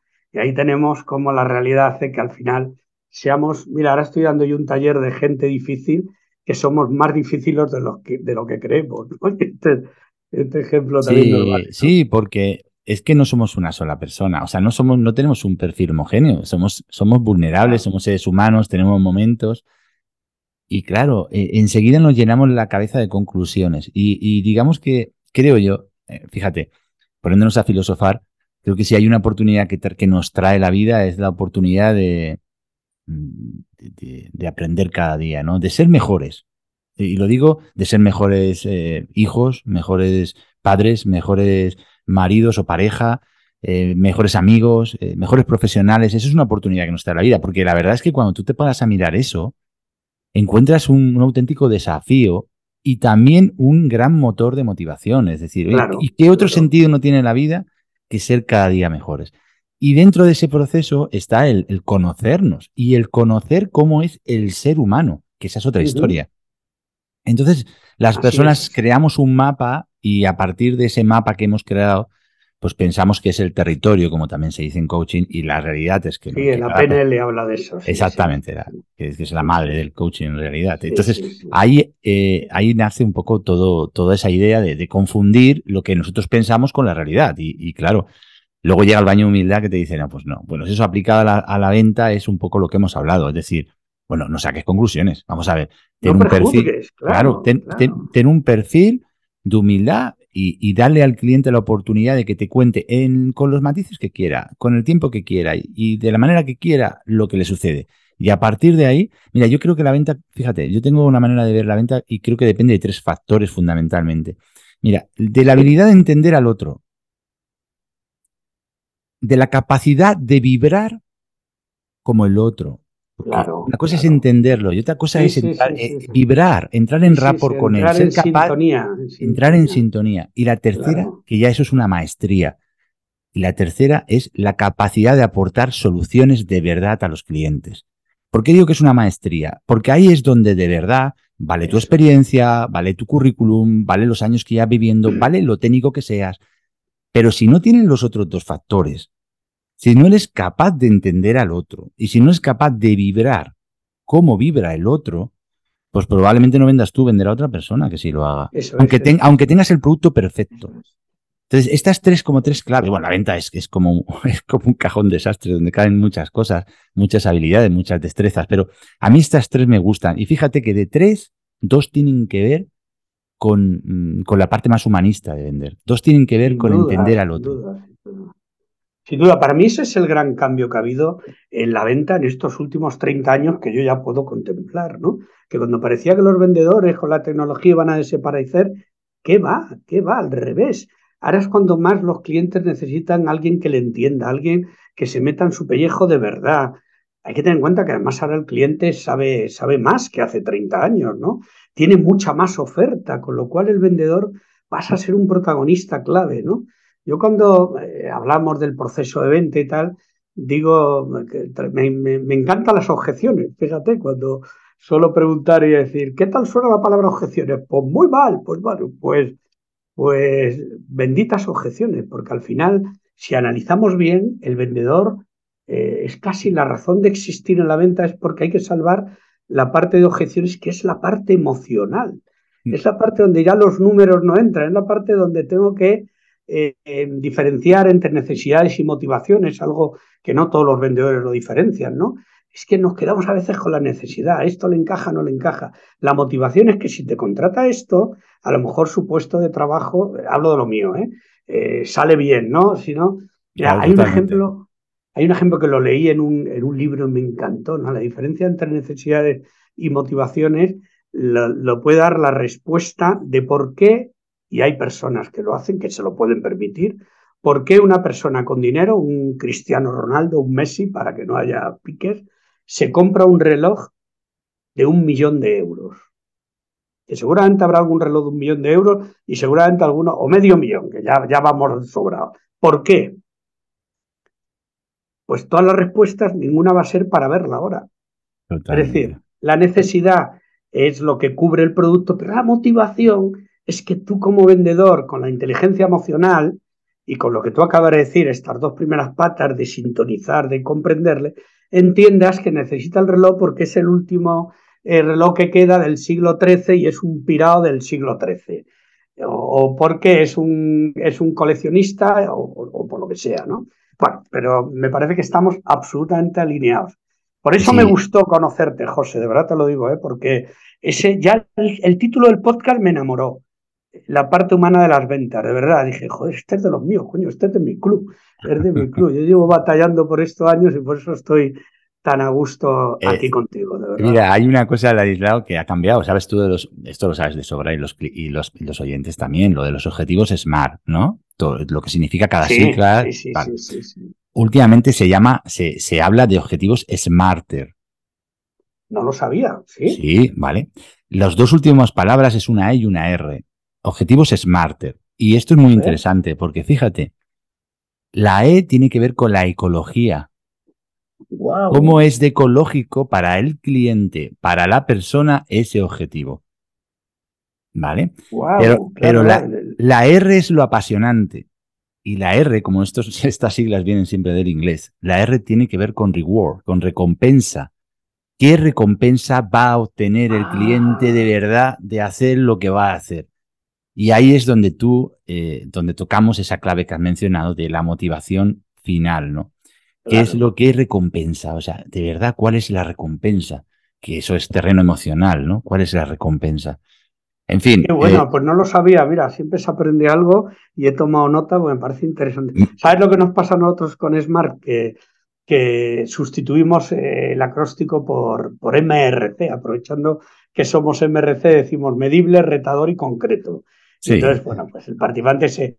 Pero reúne el- todos los Smart, pero me he anotado la E y la R que me parece genial, porque es verdad que hoy día la sostenibilidad es clave. ¿eh? Es la E Pero de- para, para, para, para supervivencia como seres humanos, o sea, hasta qué Sí, punto, sí, pero sí, ya no es la ecología desde el punto de vista business, desde el punto de vista de empresa, responsabilidad social corporativa. No, no, no. Porque aquí vendemos a todo el mundo. Sí. ¿Cómo de ecológico es esto? Si tú vas a vender un seguro, la a una persona y le ofreces una póliza que no puede pagar, que supone un sacrificio enorme en su vida, ¿qué probabilidad tienes de venderla? Vale, vale, vale, vale. vale Tiene que ser ecológico para el sistema, que el sistema donde se aplica ese producto. No Qué estamos bueno, hablando de la ecología desde el punto de vista responsabilidad social corporativa, Sí, etcétera. sí, que es lo que podía sonar, efectivamente. Pues tomo nota de eso también. Qué interesante, mira que. Oye, que va, va a resultar que tú sabes de esto, ¿eh? No, no, te- no tengo mucho, tengo mucho, bueno, no tengo mucha idea, tengo mucho no, no, yo he leído tu libro y sé que eres un, Eh, eres un eh, todo, Ladis, un todo camino, todo terreno. Bueno, Ladis, eh, si tuvieras una caja de herramientas, eh, que la tienes, con un montón de recursos y tuvieras que dotar a, en- a una persona y solo pudieras darle una herramienta para aprender a vender, una sola. O sea, solo puedes darle una de todos los recursos que tú conoces, eh, y no hace falta que yo te los diga, de todos los que tú conoces, ¿qué le darías? ¿Qué le dirías? Si te tengo que dar uno, te doy esto, porque es lo que más probabilidades de éxito te va a aportar a la hora de vender. Mira, eh, me, sale una palabra inmediata, pero casi es más en el ámbito del- de, la persona, ¿no? Yo siempre he dicho, y ahora, ahora te digo otra, yo siempre he dicho que si me dieran a elegir algo en la vida, diría, fíjate, el saber estar. Me parece, de verdad, ¿eh? siempre lo he creído. O sea, notas que una persona sabe estar. Saber estar para mí lleva elegancia, la, lleva... Tengo, estoy pensando en un amigo mío, ¿eh? que se lo digo muchas veces, Manolo, le digo, qué, tío, macho, que sabes estar en todo momento. Eso para mí ha sido clave, pero quizá en la venta eh, me viera una palabra que, que quizá entra dentro de la actitud, del querer, y en fin, en mi libro, que luego no la trabajo tanto en el libro, pero te diría la palabra pasión. Pasión. Sí, creo que la pasión, eh, insisto, eh, porque hoy yo tuve la suerte, insisto, de, entrar en el sector seguros y creérmelo, que es lo mejor que te puede ocurrir. Estar en un sector donde a lo mejor no te lo creas. Yo, por ejemplo, con- conozco un poco tu perfil profesional en el sentido que vendéis un mobiliario de, para empresas y tal, joder, pues, pues tengo la sensación, por lo poquito que te he oído, te, te he leído, que eres un apasionado de ese mundo también. Pues, pues, pues adelante, y tiene la relevancia que tiene, que es hacer el bien a las personas, que trabajemos cómodos, que es, es bienestar al final, es salud. Y por eso a mí la pasión. Yo te diría que saber estar, digamos, a nivel de persona y pasión a nivel comercial, ¿no? Y la pasión es maravillosa porque además es contagiosa y, y eso es muy interesante, ¿no? Eso es muy interesante. Eh, Ladis, danos tu definición de qué es vender. Mira, en el, en, en, eh, es muy, me, me, gusta mucho la pregunta, que quede en acta, ¿verdad? Que tú y yo no habíamos preparado esto para nada, que está fluyendo. Y es muy interesante como en el último capítulo de mi libro eh, está el, el, vendedor, el protagonista, ¿no? Sentado en el salón de su casa y llega su hijo pequeño y le dice, papá, que esto es para que animaros a leer, a leer Querer para Vender, de verdad, que ayudar. Y le dice, papá, el niño tiene 11 años, eh, que la profe me ha dicho que haga una redacción de la profesión de papá o de mamá y he elegido la tuya. ¿Tú qué haces? Y él, que es un asesor financiero, dice, pues yo me dedico a vender asesoramiento financiero, a ayudar a la gente a que el ahorro lo dirija bien, que lo tenga. Y le dice el niño, papá, ¿y qué es vender? Y se queda clavado ahí. Y entonces dice el protagonista, es increíble la años que llevo en esto y no he sido capaz, eh, porque te sale lo que puedes. Entonces, bueno, yo sí tengo una... Y aparte, eh, a lo largo del, del, libro yo voy diciendo que vender es servir, es ayudar, es, es hacer mejor la vida a los demás. Pero eso es como muy... Entonces yo sí tengo, y te la digo así, de, porque la digo tantas veces que vender para mí, y porque tiene palabras muy, muy importantes, es un proceso, lo primero. Hablamos de que hay dos tipos de venta, ¿no? La venta digamos, consultiva, la venta relacional, que quizá es más a la que nos estamos dirigiendo, y luego está la venta por impulso, la venta por impulso, la que ocurre en un concesionario de coches o una tienda de telefonía, tiene otros matices, ¿no? Compras más por, porque te deslumbra, pero en la venta relacional, la definición yo, vender diría que es un proceso para que tengamos en cuenta que es yo en el libro le llamo tiki-taka, ¿no? Es ir poquito a poco, poquito a poco. Es un proceso por el que un vendedor, yo vendedor, siempre lo escribo con mayúscula, por el apasionamiento de verdad que tengo de la figura del vendedor, eh, por el que un vendedor analiza necesidades y motivaciones y las satisface con soluciones de valor añadido. Esto es importante. Yo creo que hay que jubilar la palabra producto y servicio, ¿no? Y que ya todos hablemos de soluciones, porque realmente todos ofrecemos soluciones, ya cada vez está todo menos paquetizado, es raro que alguien no te pueda poner de aquí de allá, ¿no? Bueno, pues el proceso por el que un vendedor analiza estas necesidades y motivaciones del cliente y las satisface con soluciones de valor añadido, distinguirnos, diferenciarnos y mantiene en el tiempo una relación de confianza con el cliente. ¿Cómo te has quedado? Me queda muy bien. Me parece. Esto es como muy personal. Me gusta, me parece que integra lo, lo, lo, fundamental, lo integra muy bien, con lo cual es fantástico. Eh, Ladis, eh, si le preguntara a tu mujer o a tu hijo, ¿qué crees que dirían de ti? Pues me emocionaría escucharle, de verdad. Me siento una persona muy querida por mi entorno. Quizá algo, algo bien habré hecho, algo bien habré hecho. Bueno, yo yo soy muy de querer a los míos y yo sé que ellos también me quieren mucho. Y, y lo puedo decir también, y, porque de verdad lo creo, ¿no? Y creo que me admiran también, quizá por aquel cambio laboral que tuve, que fue un cambio, como hemos contado, valiente. Y yo creo que de mí dirían cosas buenas porque, mira, yo tengo claro, porque lo, lo viví en mi familia, luego la carrera también que hice, eh, tengo una palabra puesta con mayúsculas por donde voy, que es la palabra ejemplo, ¿no? Yo creo Nuestros entrenamientos de liderazgo insistimos mucho en la palabra ejemplo, porque ya le puedes decir a tu hijo que no tire papeles al suelo, que como un día vaya detrás de ti vean que tiras un papel al suelo, toda tu teoría se va, ¿no? Entonces yo he intentado, y mi mujer Ángela también, soy un afortunado, no, no lo digo porque me esté escuchando, aunque estoy ahora en casa, pero he tenido mucha suerte en la vida, ¿no? Con Ángela, con, con, mi mujer y con mis hijos. Entonces yo creo que dirían cosas buenas de verdad, ¿no? Una buena, sobre todo es lo que intento ser. Y, y suena evangélico, suena rollo. Eh, te he comentado, me parece, José, que doy unas charlas a chicos de 18 años. Uh -huh. Es muy interesante, es una charla muy bonita. Ahora, es, ahora en abril tengo tres grupos donde les digo claves para disfrutar una vida de éxito basado en mi experiencia, por todas estas cosas que estoy contando, y termino diciendo, mira, porque una vez un chico levantó la mano y dice, Ladislao, y con todo esto que nos has contado, porque de verdad les hablo de drogas, les hablo de mi relación, ¿eh? porque no la ha habido, pero les digo que, que lo volvería a hacer. Les hablo del, del- del irte a vivir eh, solo, que parece muy bonito en pareja, pero que luego no es tan fácil. Bueno, es una charla muy completa y me dicen, vale, pero entonces, ¿nos podías hacer una palabra o en dos que hay que hacer para disfrutar de la vida? Y de verdad lo digo, ¿eh? y es además el impulso número 92 de mi libro, es ser una buena persona. De verdad, ¿eh? lo creo. Y es lo que yo he intentado ser y yo creo que eso es lo que te diría mi, mi mujer o mis tres hijos, que, que es que papá o Ladis es una buena persona. Y lo intento. ¿eh?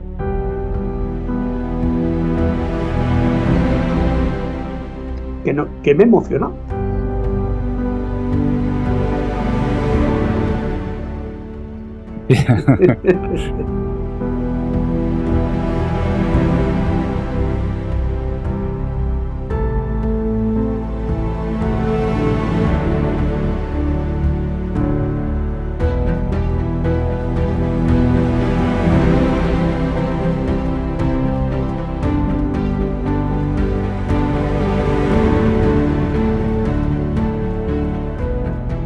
Bueno, vamos a preguntárselo a él.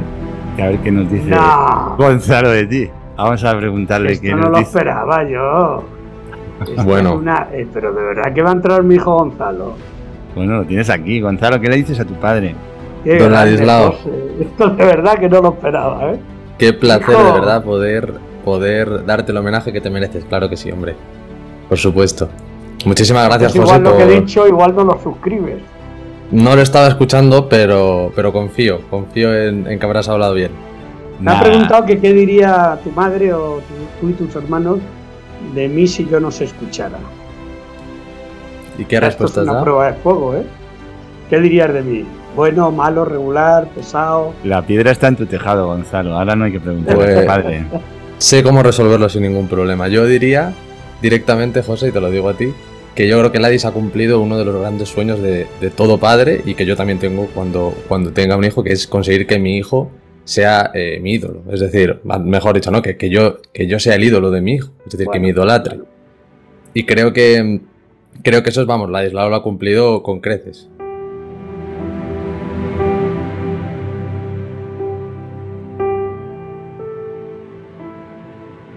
Es algo que, que seguramente, pues, eh, por cómo, cómo él nos habrá hablado, hablado de la familia, será, ya está el pesado de, ya está el pesado de, que os habrá contado la historia de las catedrales y tal.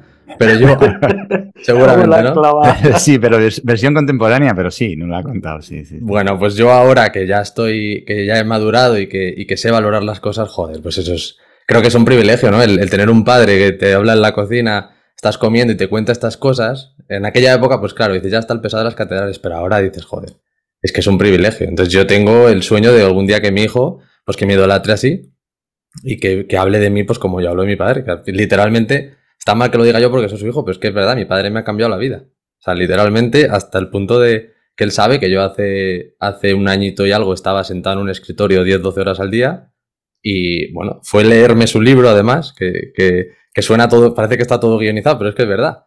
Además fue releerme su libro, porque yo ya me lo había leído el tema este, ¿no? De cómo la forma de mirar las cosas, cómo van cambiando, pues lo lees con otro enfoque y dices, pues esta es la vida que yo quiero tener. Empieza todo a tener sentido, ¿no? Cuando veías a tu padre dando cursos que no sabías muy bien a qué se dedicaba, que eso es muy típico de los hijos, de no saber a qué se dedica tu padre, y de repente decir, que esta es la vida que yo quiero tener, yo quiero trabajar con las personas, yo quiero ayudar a la gente, y, y eso ahora mismo no lo estoy haciendo, necesito hacerlo, y literalmente salir, cambiar tu vida, y en eso, a eso me estoy dedicando a día de hoy. Y claro, es gracias y culpable, vamos, mi padre sin ninguna duda.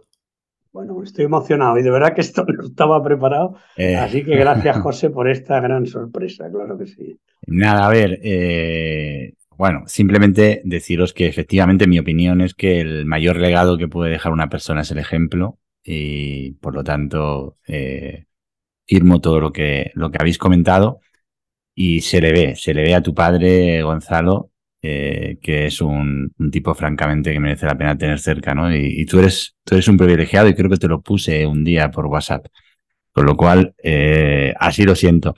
Dicho eso, y, eh, y- bueno, me, apetecía que, que os vierais las caras. Realmente, un objetivo que había con que, con que estuvierais los dos aquí es que me parece muy bonito. Y bueno, de alguna manera también es la continuación de lo que acabas de decir. Es que, bueno, yo he conocido el concepto, la idea, el proyecto, el sueño de tu padre, que es el Rincón del Vendedor, que hoy en día es un, es una web que tenéis ahí, pero es un proyecto mucho más allá de lo de una propia web. Está en el libro, descrito de manera apasionante. Y, y bueno, pues es algo maravilloso. Y tú has tenido, eh, bueno, tienes la motivación ahora de coger eso y de convertirlo en, en 3.0, si me permiten la expresión, en una versión acorde a los tiempos que vivimos. Y bueno, yo te traigo aquí para que nos hables del rincón del vendedor, en presencia de tu padre. Pues sí, la verdad es que eso es de lo, lo que más nos ha unido estos últimos años. Además que yo he estado tres años viviendo en Luxemburgo y ha sido montar un equipo literalmente padre e eh, con todo eso lo que conlleva, lo bueno. También yo me acuerdo que hice un post hablando de esa, de esa parte más negativa de tener que enseñarle a tu padre a utilizar el Gmail, el no sé qué, era como, bueno. Pero al final, al final es lo que une, ¿no? Es decir, bueno, hay que tener esta paciencia porque luego él te está dando, pues eso, esas catedrales y tal. Tú piensas que yo me leo el libro en 2015, o cuando él lo saca, claro, con mi enfoque, pero yo sí que ya tengo esa cosita de decir, oye, me encantaría algún día, piénsalo, yo ya eh, entrando después en Price, cuando yo entré en esa gran empresa, pues yo decía, bueno, pues algún día ser un gran directivo, ojalá pueda tener los medios y ese dinero para poder coger un chalet tal y como lo ha, lo ha descrito él, si no recuerdo mal, en la calle Sil, y decir, algún día mi padre va a tener su chalet ahí y va a montar su rincón del vendedor. Y claro, pues ahí quedó el, sueño, ¿no? Un poco a ver cómo queda. Y ya en la pandemia, volviendo a releérmelo, fue cuando dije, joder, Ladis, es que aquí hay, es que es brutal, es que tienes un- una idea de negocio increíble. Y yo me acuerdo que lo contaba así, decía, yo quiero ser emprendedor, pero yo me veía como en Venice Beach, en una casa con siete emprendedores montando un proyectazo. Y no digo, no me puedo creer que realmente esto vaya a ser tener que montar el- el- la idea de negocio de mi padre. Mira que no habrá ideas, pues yo no era capaz de dar con nada mejor. Y joder, lo montamos y dijimos que el rincón del Oye, vendedor. perdonadme, igual es bueno para los oyentes aclarar que es el rincón, ¿no? Porque los Ah, no sabía si lo habíais comentado, Sabemos perdona. lo que es. No, no, no, la verdad es que no. Y, y yo también he, he dado por hecho que podía entenderse el concepto, pero bueno, cual- eh, el- Claro, claro. el- cual- el- no sé, uno de los dos explicarlo. Sí, eh, eh, por alusiones, porque además yo soy el creador, ¿vale? Que mi hijo ha venido aquí ahora. A Bueno, robarte protagonismo. Yo escribo, un- escribo el libro eh, Querer para Vender, en el que vierto toda mi experiencia. Entonces, mi época de calle, que fueron muchos años de venta de seguros, yo me sentía muy lobo solitario, me sentía cuando tenía que quedarme a comer por ahí en un polígono de las afueras de Madrid, o, o a lo mejor había viajado. Entonces, siempre eché de menos un lugar, un espacio donde los vendedores pudiéramos descansar, pudiéramos encontrar. Entonces, creo en el libro una empresa ficticia que se llama Vendo, que se dedica un poquito a lo que ahora hace la mía, MRC, pero dentro de eso creo un espacio que le llamo el Rincón del Vendedor. Es un sitio físico, como ha dicho Gonzalo, en la calle Sil de Madrid, en la zona del Bernabéu. Si no menciono al Bernabéu, esto ya es, es cuestión mía. Bueno, y es un sitio donde los... es, es- una- una perlita que ahí dejo. Es un sitio de encuentro de vendedores que no existe, no existe en la realidad, donde un vendedor puede parar y, puede comer ahí, porque hay una cocina, donde hay un gimnasio, donde puedes echarte una siesta. Es como el, el refugio del peregrino, ¿no? Cuando, cuando paras. Entonces yo creo esa idea en el libro y los vendedores pues van parando ahí, asisten a unas reuniones también. Y cuando el libro se publica, más de un lector me dice que si existe eso en la realidad, que suena muy bien. Y en el año 2015 le digo que no. Esto está en mi cabeza y bueno, pues si algún día existe me lo cuenta porque me parece muy interesante. Y efectivamente llega el 2020 la pandemia, nos quedamos con bastante tiempo, yo, porque claro, al dar formaciones presenciales, y ahí digo, ¿por qué no le damos, ahora que había salido Zoom y Teams y tal, y le damos salida al rincón en formato digital? Y lo propongo en mi empresa. Esto que cuento ocurrió así, ¿eh? Y en mi empresa me apoyan, porque es verdad que, que tengo eh, unos enormes compañeros y bueno, mi libro va, el logo y todo el apoyo de MRC porque, porque me siento muy querido, muy apoyado con esto. Me dicen que sí, lo que pasa que había que comer y nos tenemos que dedicar a lo que ya diera más, más dinero inmediatamente. Lo dejo un poquito aparcado cuando nada, a los 10 días me llama Gonzalo y me dice, y aquí ya le dejo a Gonzalo que él lo cuente, papá, esto no es para mí, dejo la, la auditoría, Pricewaterhouse, como ha comentado, y yo quiero dedicarme a, lo tuyo y tal, y me dice que quiere dar vida al rincón del vendedor. Y yo le digo, no me lo puedo creer, como después de siete años hemos coincidido los dos en el tiempo y que tú quieras hacer, dar vida a este proyecto, a este sueño mío, pues fue muy emocionante. Y eso es lo que nos ha unido a, a padre y a hijo y, y ahí está Gonzalo con su proyecto. Exacto. Sí, sí, no sé si José, si quieres, si quieres decir No, algo. no, quiero que nos cuentes un poco la versión 3.0 en la que estás trabajando y lo que sabes. Exacto. Entonces, bueno, de- de- dentro de, de esta definición que la dato, pues tan romántica y tal, hay que bajarlo a tierra y, y meterlo en la web, que es complicado. ¿no? Entonces, es cierto que el rincón existe, ha existido, hemos ayudado a muchas personas, hemos ayudado a vendedores, hemos tenido grupos, hemos vivido las mesas en directo que se ven en, en el libro de Ladis, esas reuniones, pero ¿qué ocurre? Que, que, claro, nosotros, al menos desde mi punto de vista, algo más joven, eh, me he dado cuenta de que quizás el, el clic puede estar no solamente en intentar ayudar a esas personas, a, esa transformación que ocurre en el libro, ¿no? Ese Diego protagonista, que al final, pues tristemente, cada día parece que nos encontramos más Diegos que Eduardos. No sé si habéis, habéis comentado un poco el libro, pero se ve, se ve clara el, el ejemplo. ¿Qué ocurre? Que creemos que quizás la clave está en ir a la raíz, a la raíz del problema, y no esperar a que esos vendedores lleguen a la venta sin entender qué hacen, sin sentirse eh, con, pues eso, sabiendo que son vendedores, sentir esa ilusión. Entonces, quizás hemos visto que ese perfil de chaval de 20, 25 años que está empezando a estudiar, que no tiene ni idea de soft skills, que no entiende eh, conceptos importantes sobre la venta, sobre venderse, podemos atacar eh, directamente el problema de raíz y empezar a crear ese perfil en el mercado de personas, de chavales, que se están lanzando al mercado laboral y de repente, yo, mira, yo lo explico así, habiendo pasado por, estas empresas, yo lo explico así, mira, José, cuando tú llegas a una empresa y te viene el becario espabilado, perdonadme que lo diga así, es una maravilla. Es que maravilla que me ha tocado el becario espabilado, porque es algo que a día de hoy es como que es una gema, que dices, es que no es lo normal. Y yo pienso, ¿por qué no tiene que ser lo normal? Además lo digo yo, que yo considero que yo fui un becario no espabilado. O sea, me da mucha rabia y tengo ese dolor de decir, yo quiero que los chavales, coño, que vayan espabilados, que disfruten de lo que hacen, que tengan proactividad, emoción, ilusión, gestión emocional, comunicación, todo eso que tanto trabajáis, por, por ejemplo, en el podcast. Entonces, simplemente estamos intentando montar ese 3.0, como tú dices, ese concepto de The Gap que lo hemos llamado, hemos visto ese hueco que queremos cubrir y empezar a ayudar a los chavales desde el principio, desde la universidad, que pasen por un bootcamp, que se lo pasen bien y que salgan siendo esos chavales espabilados que las empresas quieren. Y la verdad es que nos está gustando mucho, lo estamos disfrutando, Ladis está ayudando también mucho a darle forma y a partir de ahí, pues ojalá, ojalá pueda salir el proyecto porque creo que podemos crear esos vendedores del futuro que tanto estamos buscando todos. Esas personas del futuro. que- Muy bien dicho, muy bien dicho. Esas personas del futuro. Bien matizado, bien, bien. Vender es vivir y en definitiva vendemos todos a diario de una manera o de otra y la, la- la capacidad que tenemos para desenvolvernos en un territorio a veces hostil, eh, con, capacidad de, relacionarnos, de empatía, de, conocer a los demás, de ponernos en el lugar del otro, etcétera, todas estas habilidades soft skill que tú mencionas, todos estos conocimientos, es que valen para todo, con lo cual es, es, un proyecto maravilloso en el que creo que, que tienes ahí un filón de producto y ahora es encontrar, eh, bueno, pues ir eh, un poco testando el producto. Entonces, ¿cuándo empezáis con, ah, bueno, ya sé que estáis, pero ¿cuándo empezáis con ese lanzamiento que querías hacer un poco más potente? Pues mira, esta misma mañana, además, eh, cogiendo el guante de lo de testar, me he ido con mi primo a la universidad, a un par de universidades aquí, en, Ma- en Madrid, y he sacado con la cámara en mano y un micrófono, me he puesto a hacer entrevistas a los chavales, a testar el producto, a ver que la necesidad está ahí, que dicen, joder, una, una única chica me ha sabido mencionar el concepto de soft skills y sabía la diferencia con hard skills. Sin embargo, cuando se lo explicas, todos empiezan a entender, ostras, qué importante es y qué poco nos lo están enseñando. Entonces, ahora mismo estamos aquí preparando con la, la Concejalía de Emprendimiento de Majadahonda para hacer un lanzamiento ahora en abril y probablemente en mayo el bootcamp estará montado. Tendremos ya un primer producto de tres semanas para que los chavales pasen por ahí y empiecen a, empiecen a flipar lo que es lo que queremos, que disfruten con lo que queremos montar y ser disruptivos, llamativos y estamos aquí para pasárnoslo bien y crear grandes personas, como tú has dicho. O sea que, vamos, eso va a ser una fábrica de grandes personas. Pues maravilloso y estaremos pendientes y atentos a ese productazo. Bueno, quédate Gonzalo por aquí, pero yo voy a ver si termino la entrevista con tu padre, que es el auténtico protagonista de, en el día de Un hoy. privilegio, privilegio bueno, poder escuchar. bueno. Eh, Gonzalo, me quedan unas poquitas preguntas para acabar. eh, y te quiero, te quiero mm, preguntar, eh, ¿qué es lo último que has aprendido, Ladis? Pues eh, que Smart ahora es Smarter. bueno, bien traído, ¿eh?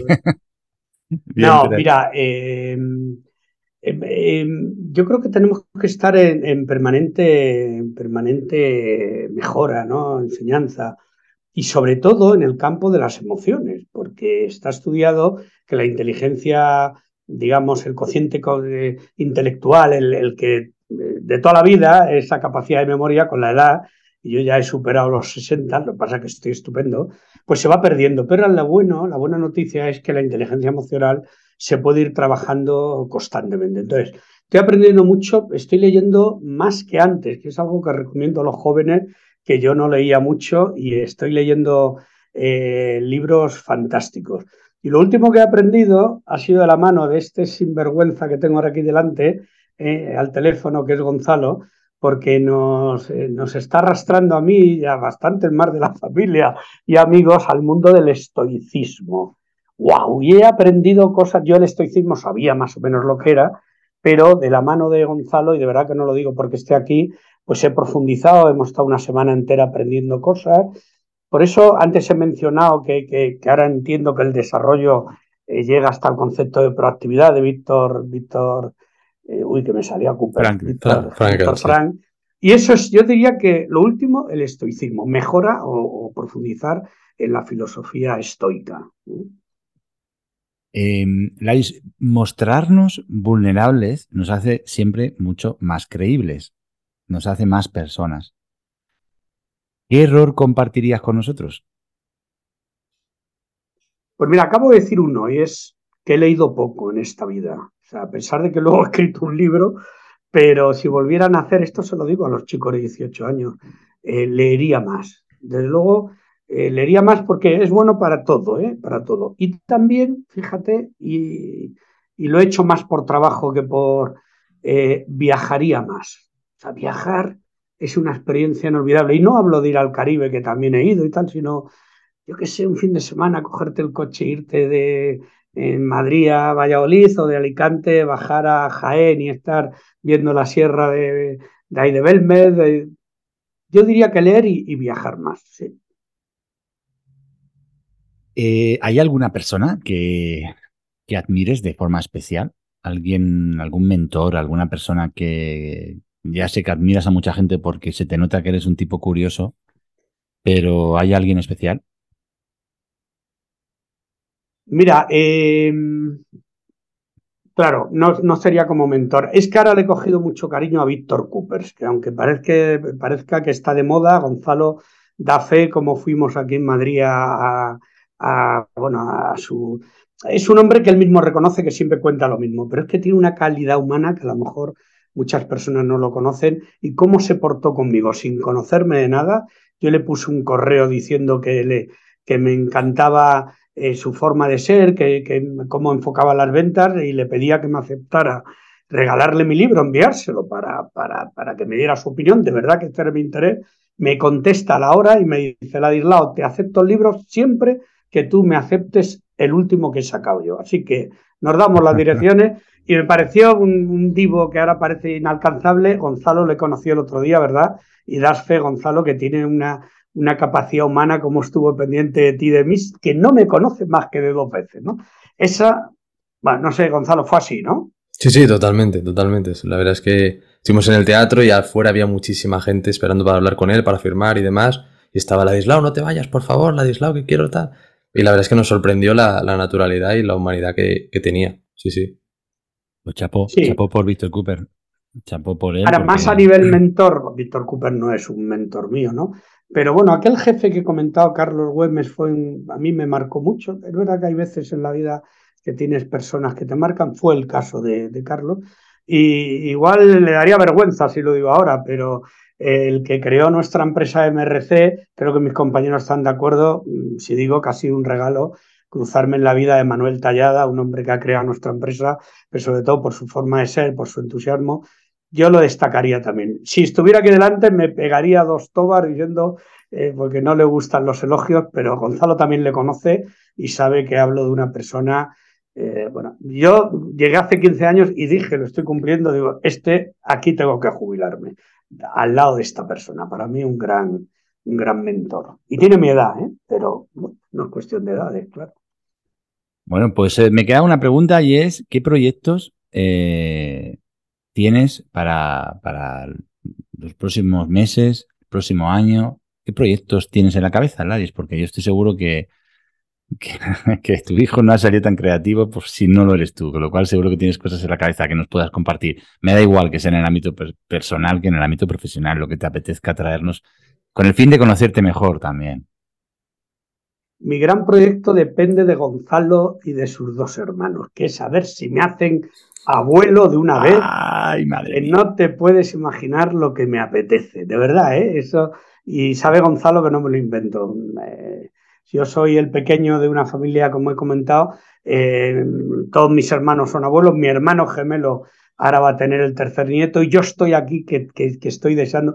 De verdad que ese será un gran proyecto, porque qué, sabia es la vida. Mira, yo, yo cuento que cuando yo tenía 18, 20 años, que estás ahí con las hormonas, eh, salir, copas y tal, yo decía, joder, la vida de los padres qué aburrido, no salen de copas.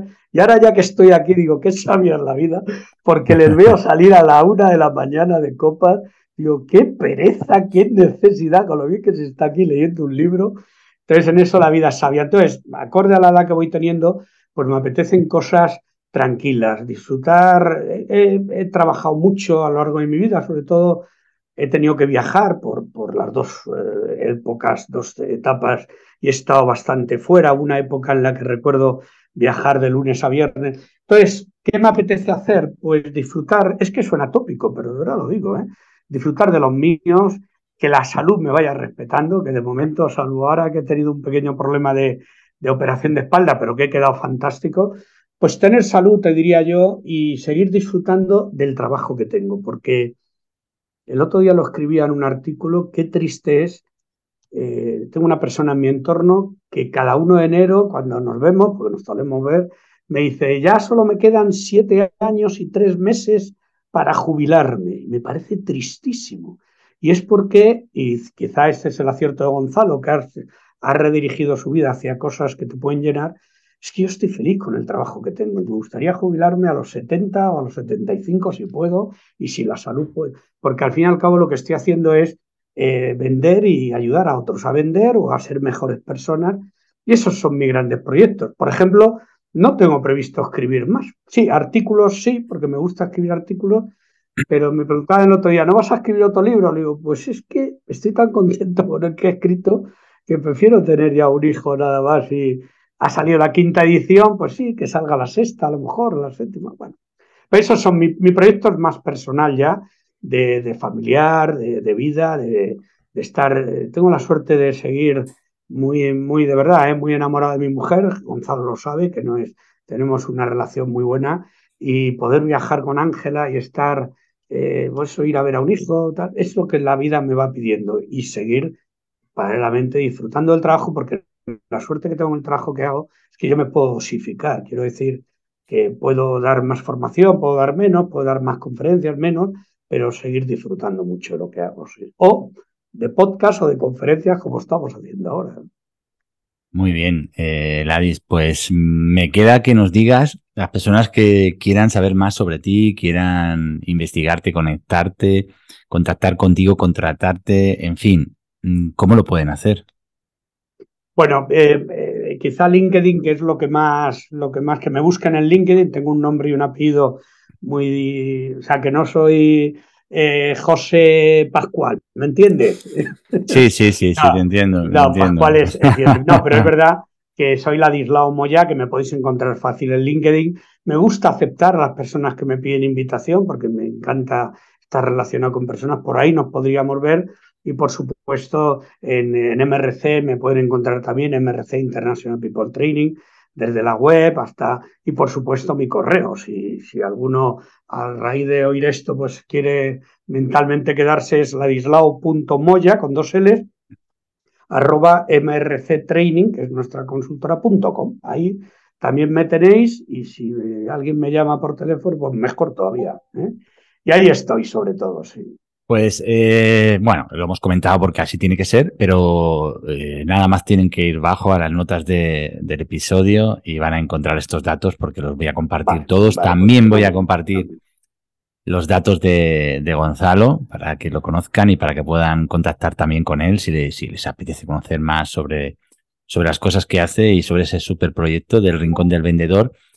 ¿Y qué os puedo decir? Que, que, que es difícil planificar una entrevista con personas tan interesantes, con personas con esa eh, riqueza de vida, con esa vida llena de múltiples aventuras y podríamos hablar de muchas cosas, se nos habrán quedado mil cosas sobre las que hablar. Me hubiera gustado preguntarte, tú no puedes ver aquí un poco mi, mi escaleta, pero eh, me quedan 20 preguntas por hacerte. seguro, bueno, pues. Pero claro, se, se, haría, se haría eterno, con lo cual sí. Quiero, quiero dar, daros las gracias, dártelas a ti, Ladislao, en especial, por tu generosidad por tu calidad humana, por estar siempre abierto a conocer personas, por haberte ofrecido, por, por haberme mandado ese mensaje, por haberme llamado aquel día que yo iba conduciendo. Estoy enormemente agradecido. Estaba antes pensando, digo, ¿cuál fue el primer contacto? ¿Es verdad sí, que te llamé? Recibí, recibí una llamada bien, tuya. Sí, señor. ¿Y tú, ¿Y tú quién eres? Digo, pues mira, no me conoces y aquí estamos. Sí, sí, ha sido un regalo que nos ha dado la vida mutuamente, entiendo. Yo creo que sí. Sí, yo creo que sí, vamos, por mi parte total, muy agradecido, de verdad, de corazón. Eh, os deseo lo mejor, os voy a seguir de cerca, muy de cerca, y mil gracias. Pues gracias a ti, de verdad, José. Y, y gracias, Gonzalo, eh, por la sorpresa que me habéis dado, porque me ha emocionado mucho, de verdad. No, gracias a José, de verdad, por, por darme la oportunidad de darte este gran homenaje que, que creo que te mereces. O sea que, que de verdad, José, mil gracias por tu humanidad y por, por ofrecerme este espacio. Buenísimo. Ha sido un placer. Ha sido un lujo, de verdad, la conversación, cómo hemos disfrutado hablando de lo que nos une, la figura del vendedor, y seguro que nos vamos a volver a encontrar. Será otro, otro regalo, sin duda. Muy bien, pues eh, Ladislao, Gonzalo, os mando un fuerte abrazo y, y, y, nos vemos, nos vemos pronto. Chao, chao. Gracias, un abrazo, José. Chao, chao, chao. chao. Adiós. Baby, there's no plan for the wicked. There is no goal for the longing heart. Just another day to be with you. When everything ends, it's a brand new start. Baby, there's no plan for the wicked. The days for the. Muchas gracias por estar ahí y muchas gracias por apoyar este podcast. Ya sabes, si te ha gustado, me encantará contar con tu like, que lo compartas o que me dejes un comentario. Y si te gusta leer, en Amazon encontrarás mis dos libros, Disfruta y gana vendiendo y 50 superpoderes para triunfar vendiendo. Dos libros escritos desde el corazón, con la ilusión de ofrecer una mirada distinta, una forma diferente de ver las ventas.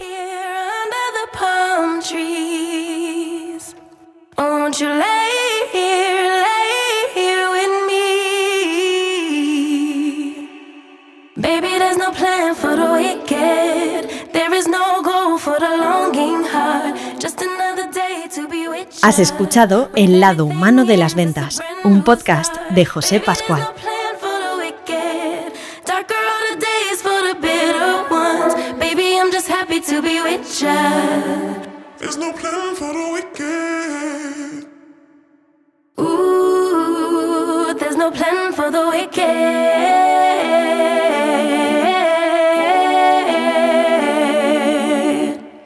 Baby, there's no plan for the wicked. There's no goal for the longing heart. Just another day to be with ya, with ya. Baby, there's no plan for the wicked. Darker are the days for the bitter ones. Baby, I'm just happy to be with ya, to be with ya. Baby, there's no plan for the wicked. There is no goal for the longing heart. Just another day to be with ya. When everything ends, it's a brand new start. Baby, there's no plan for the wicked. Darker are the days for the bitter ones. Baby, I'm just happy to be with ya. There's no plan for the wicked.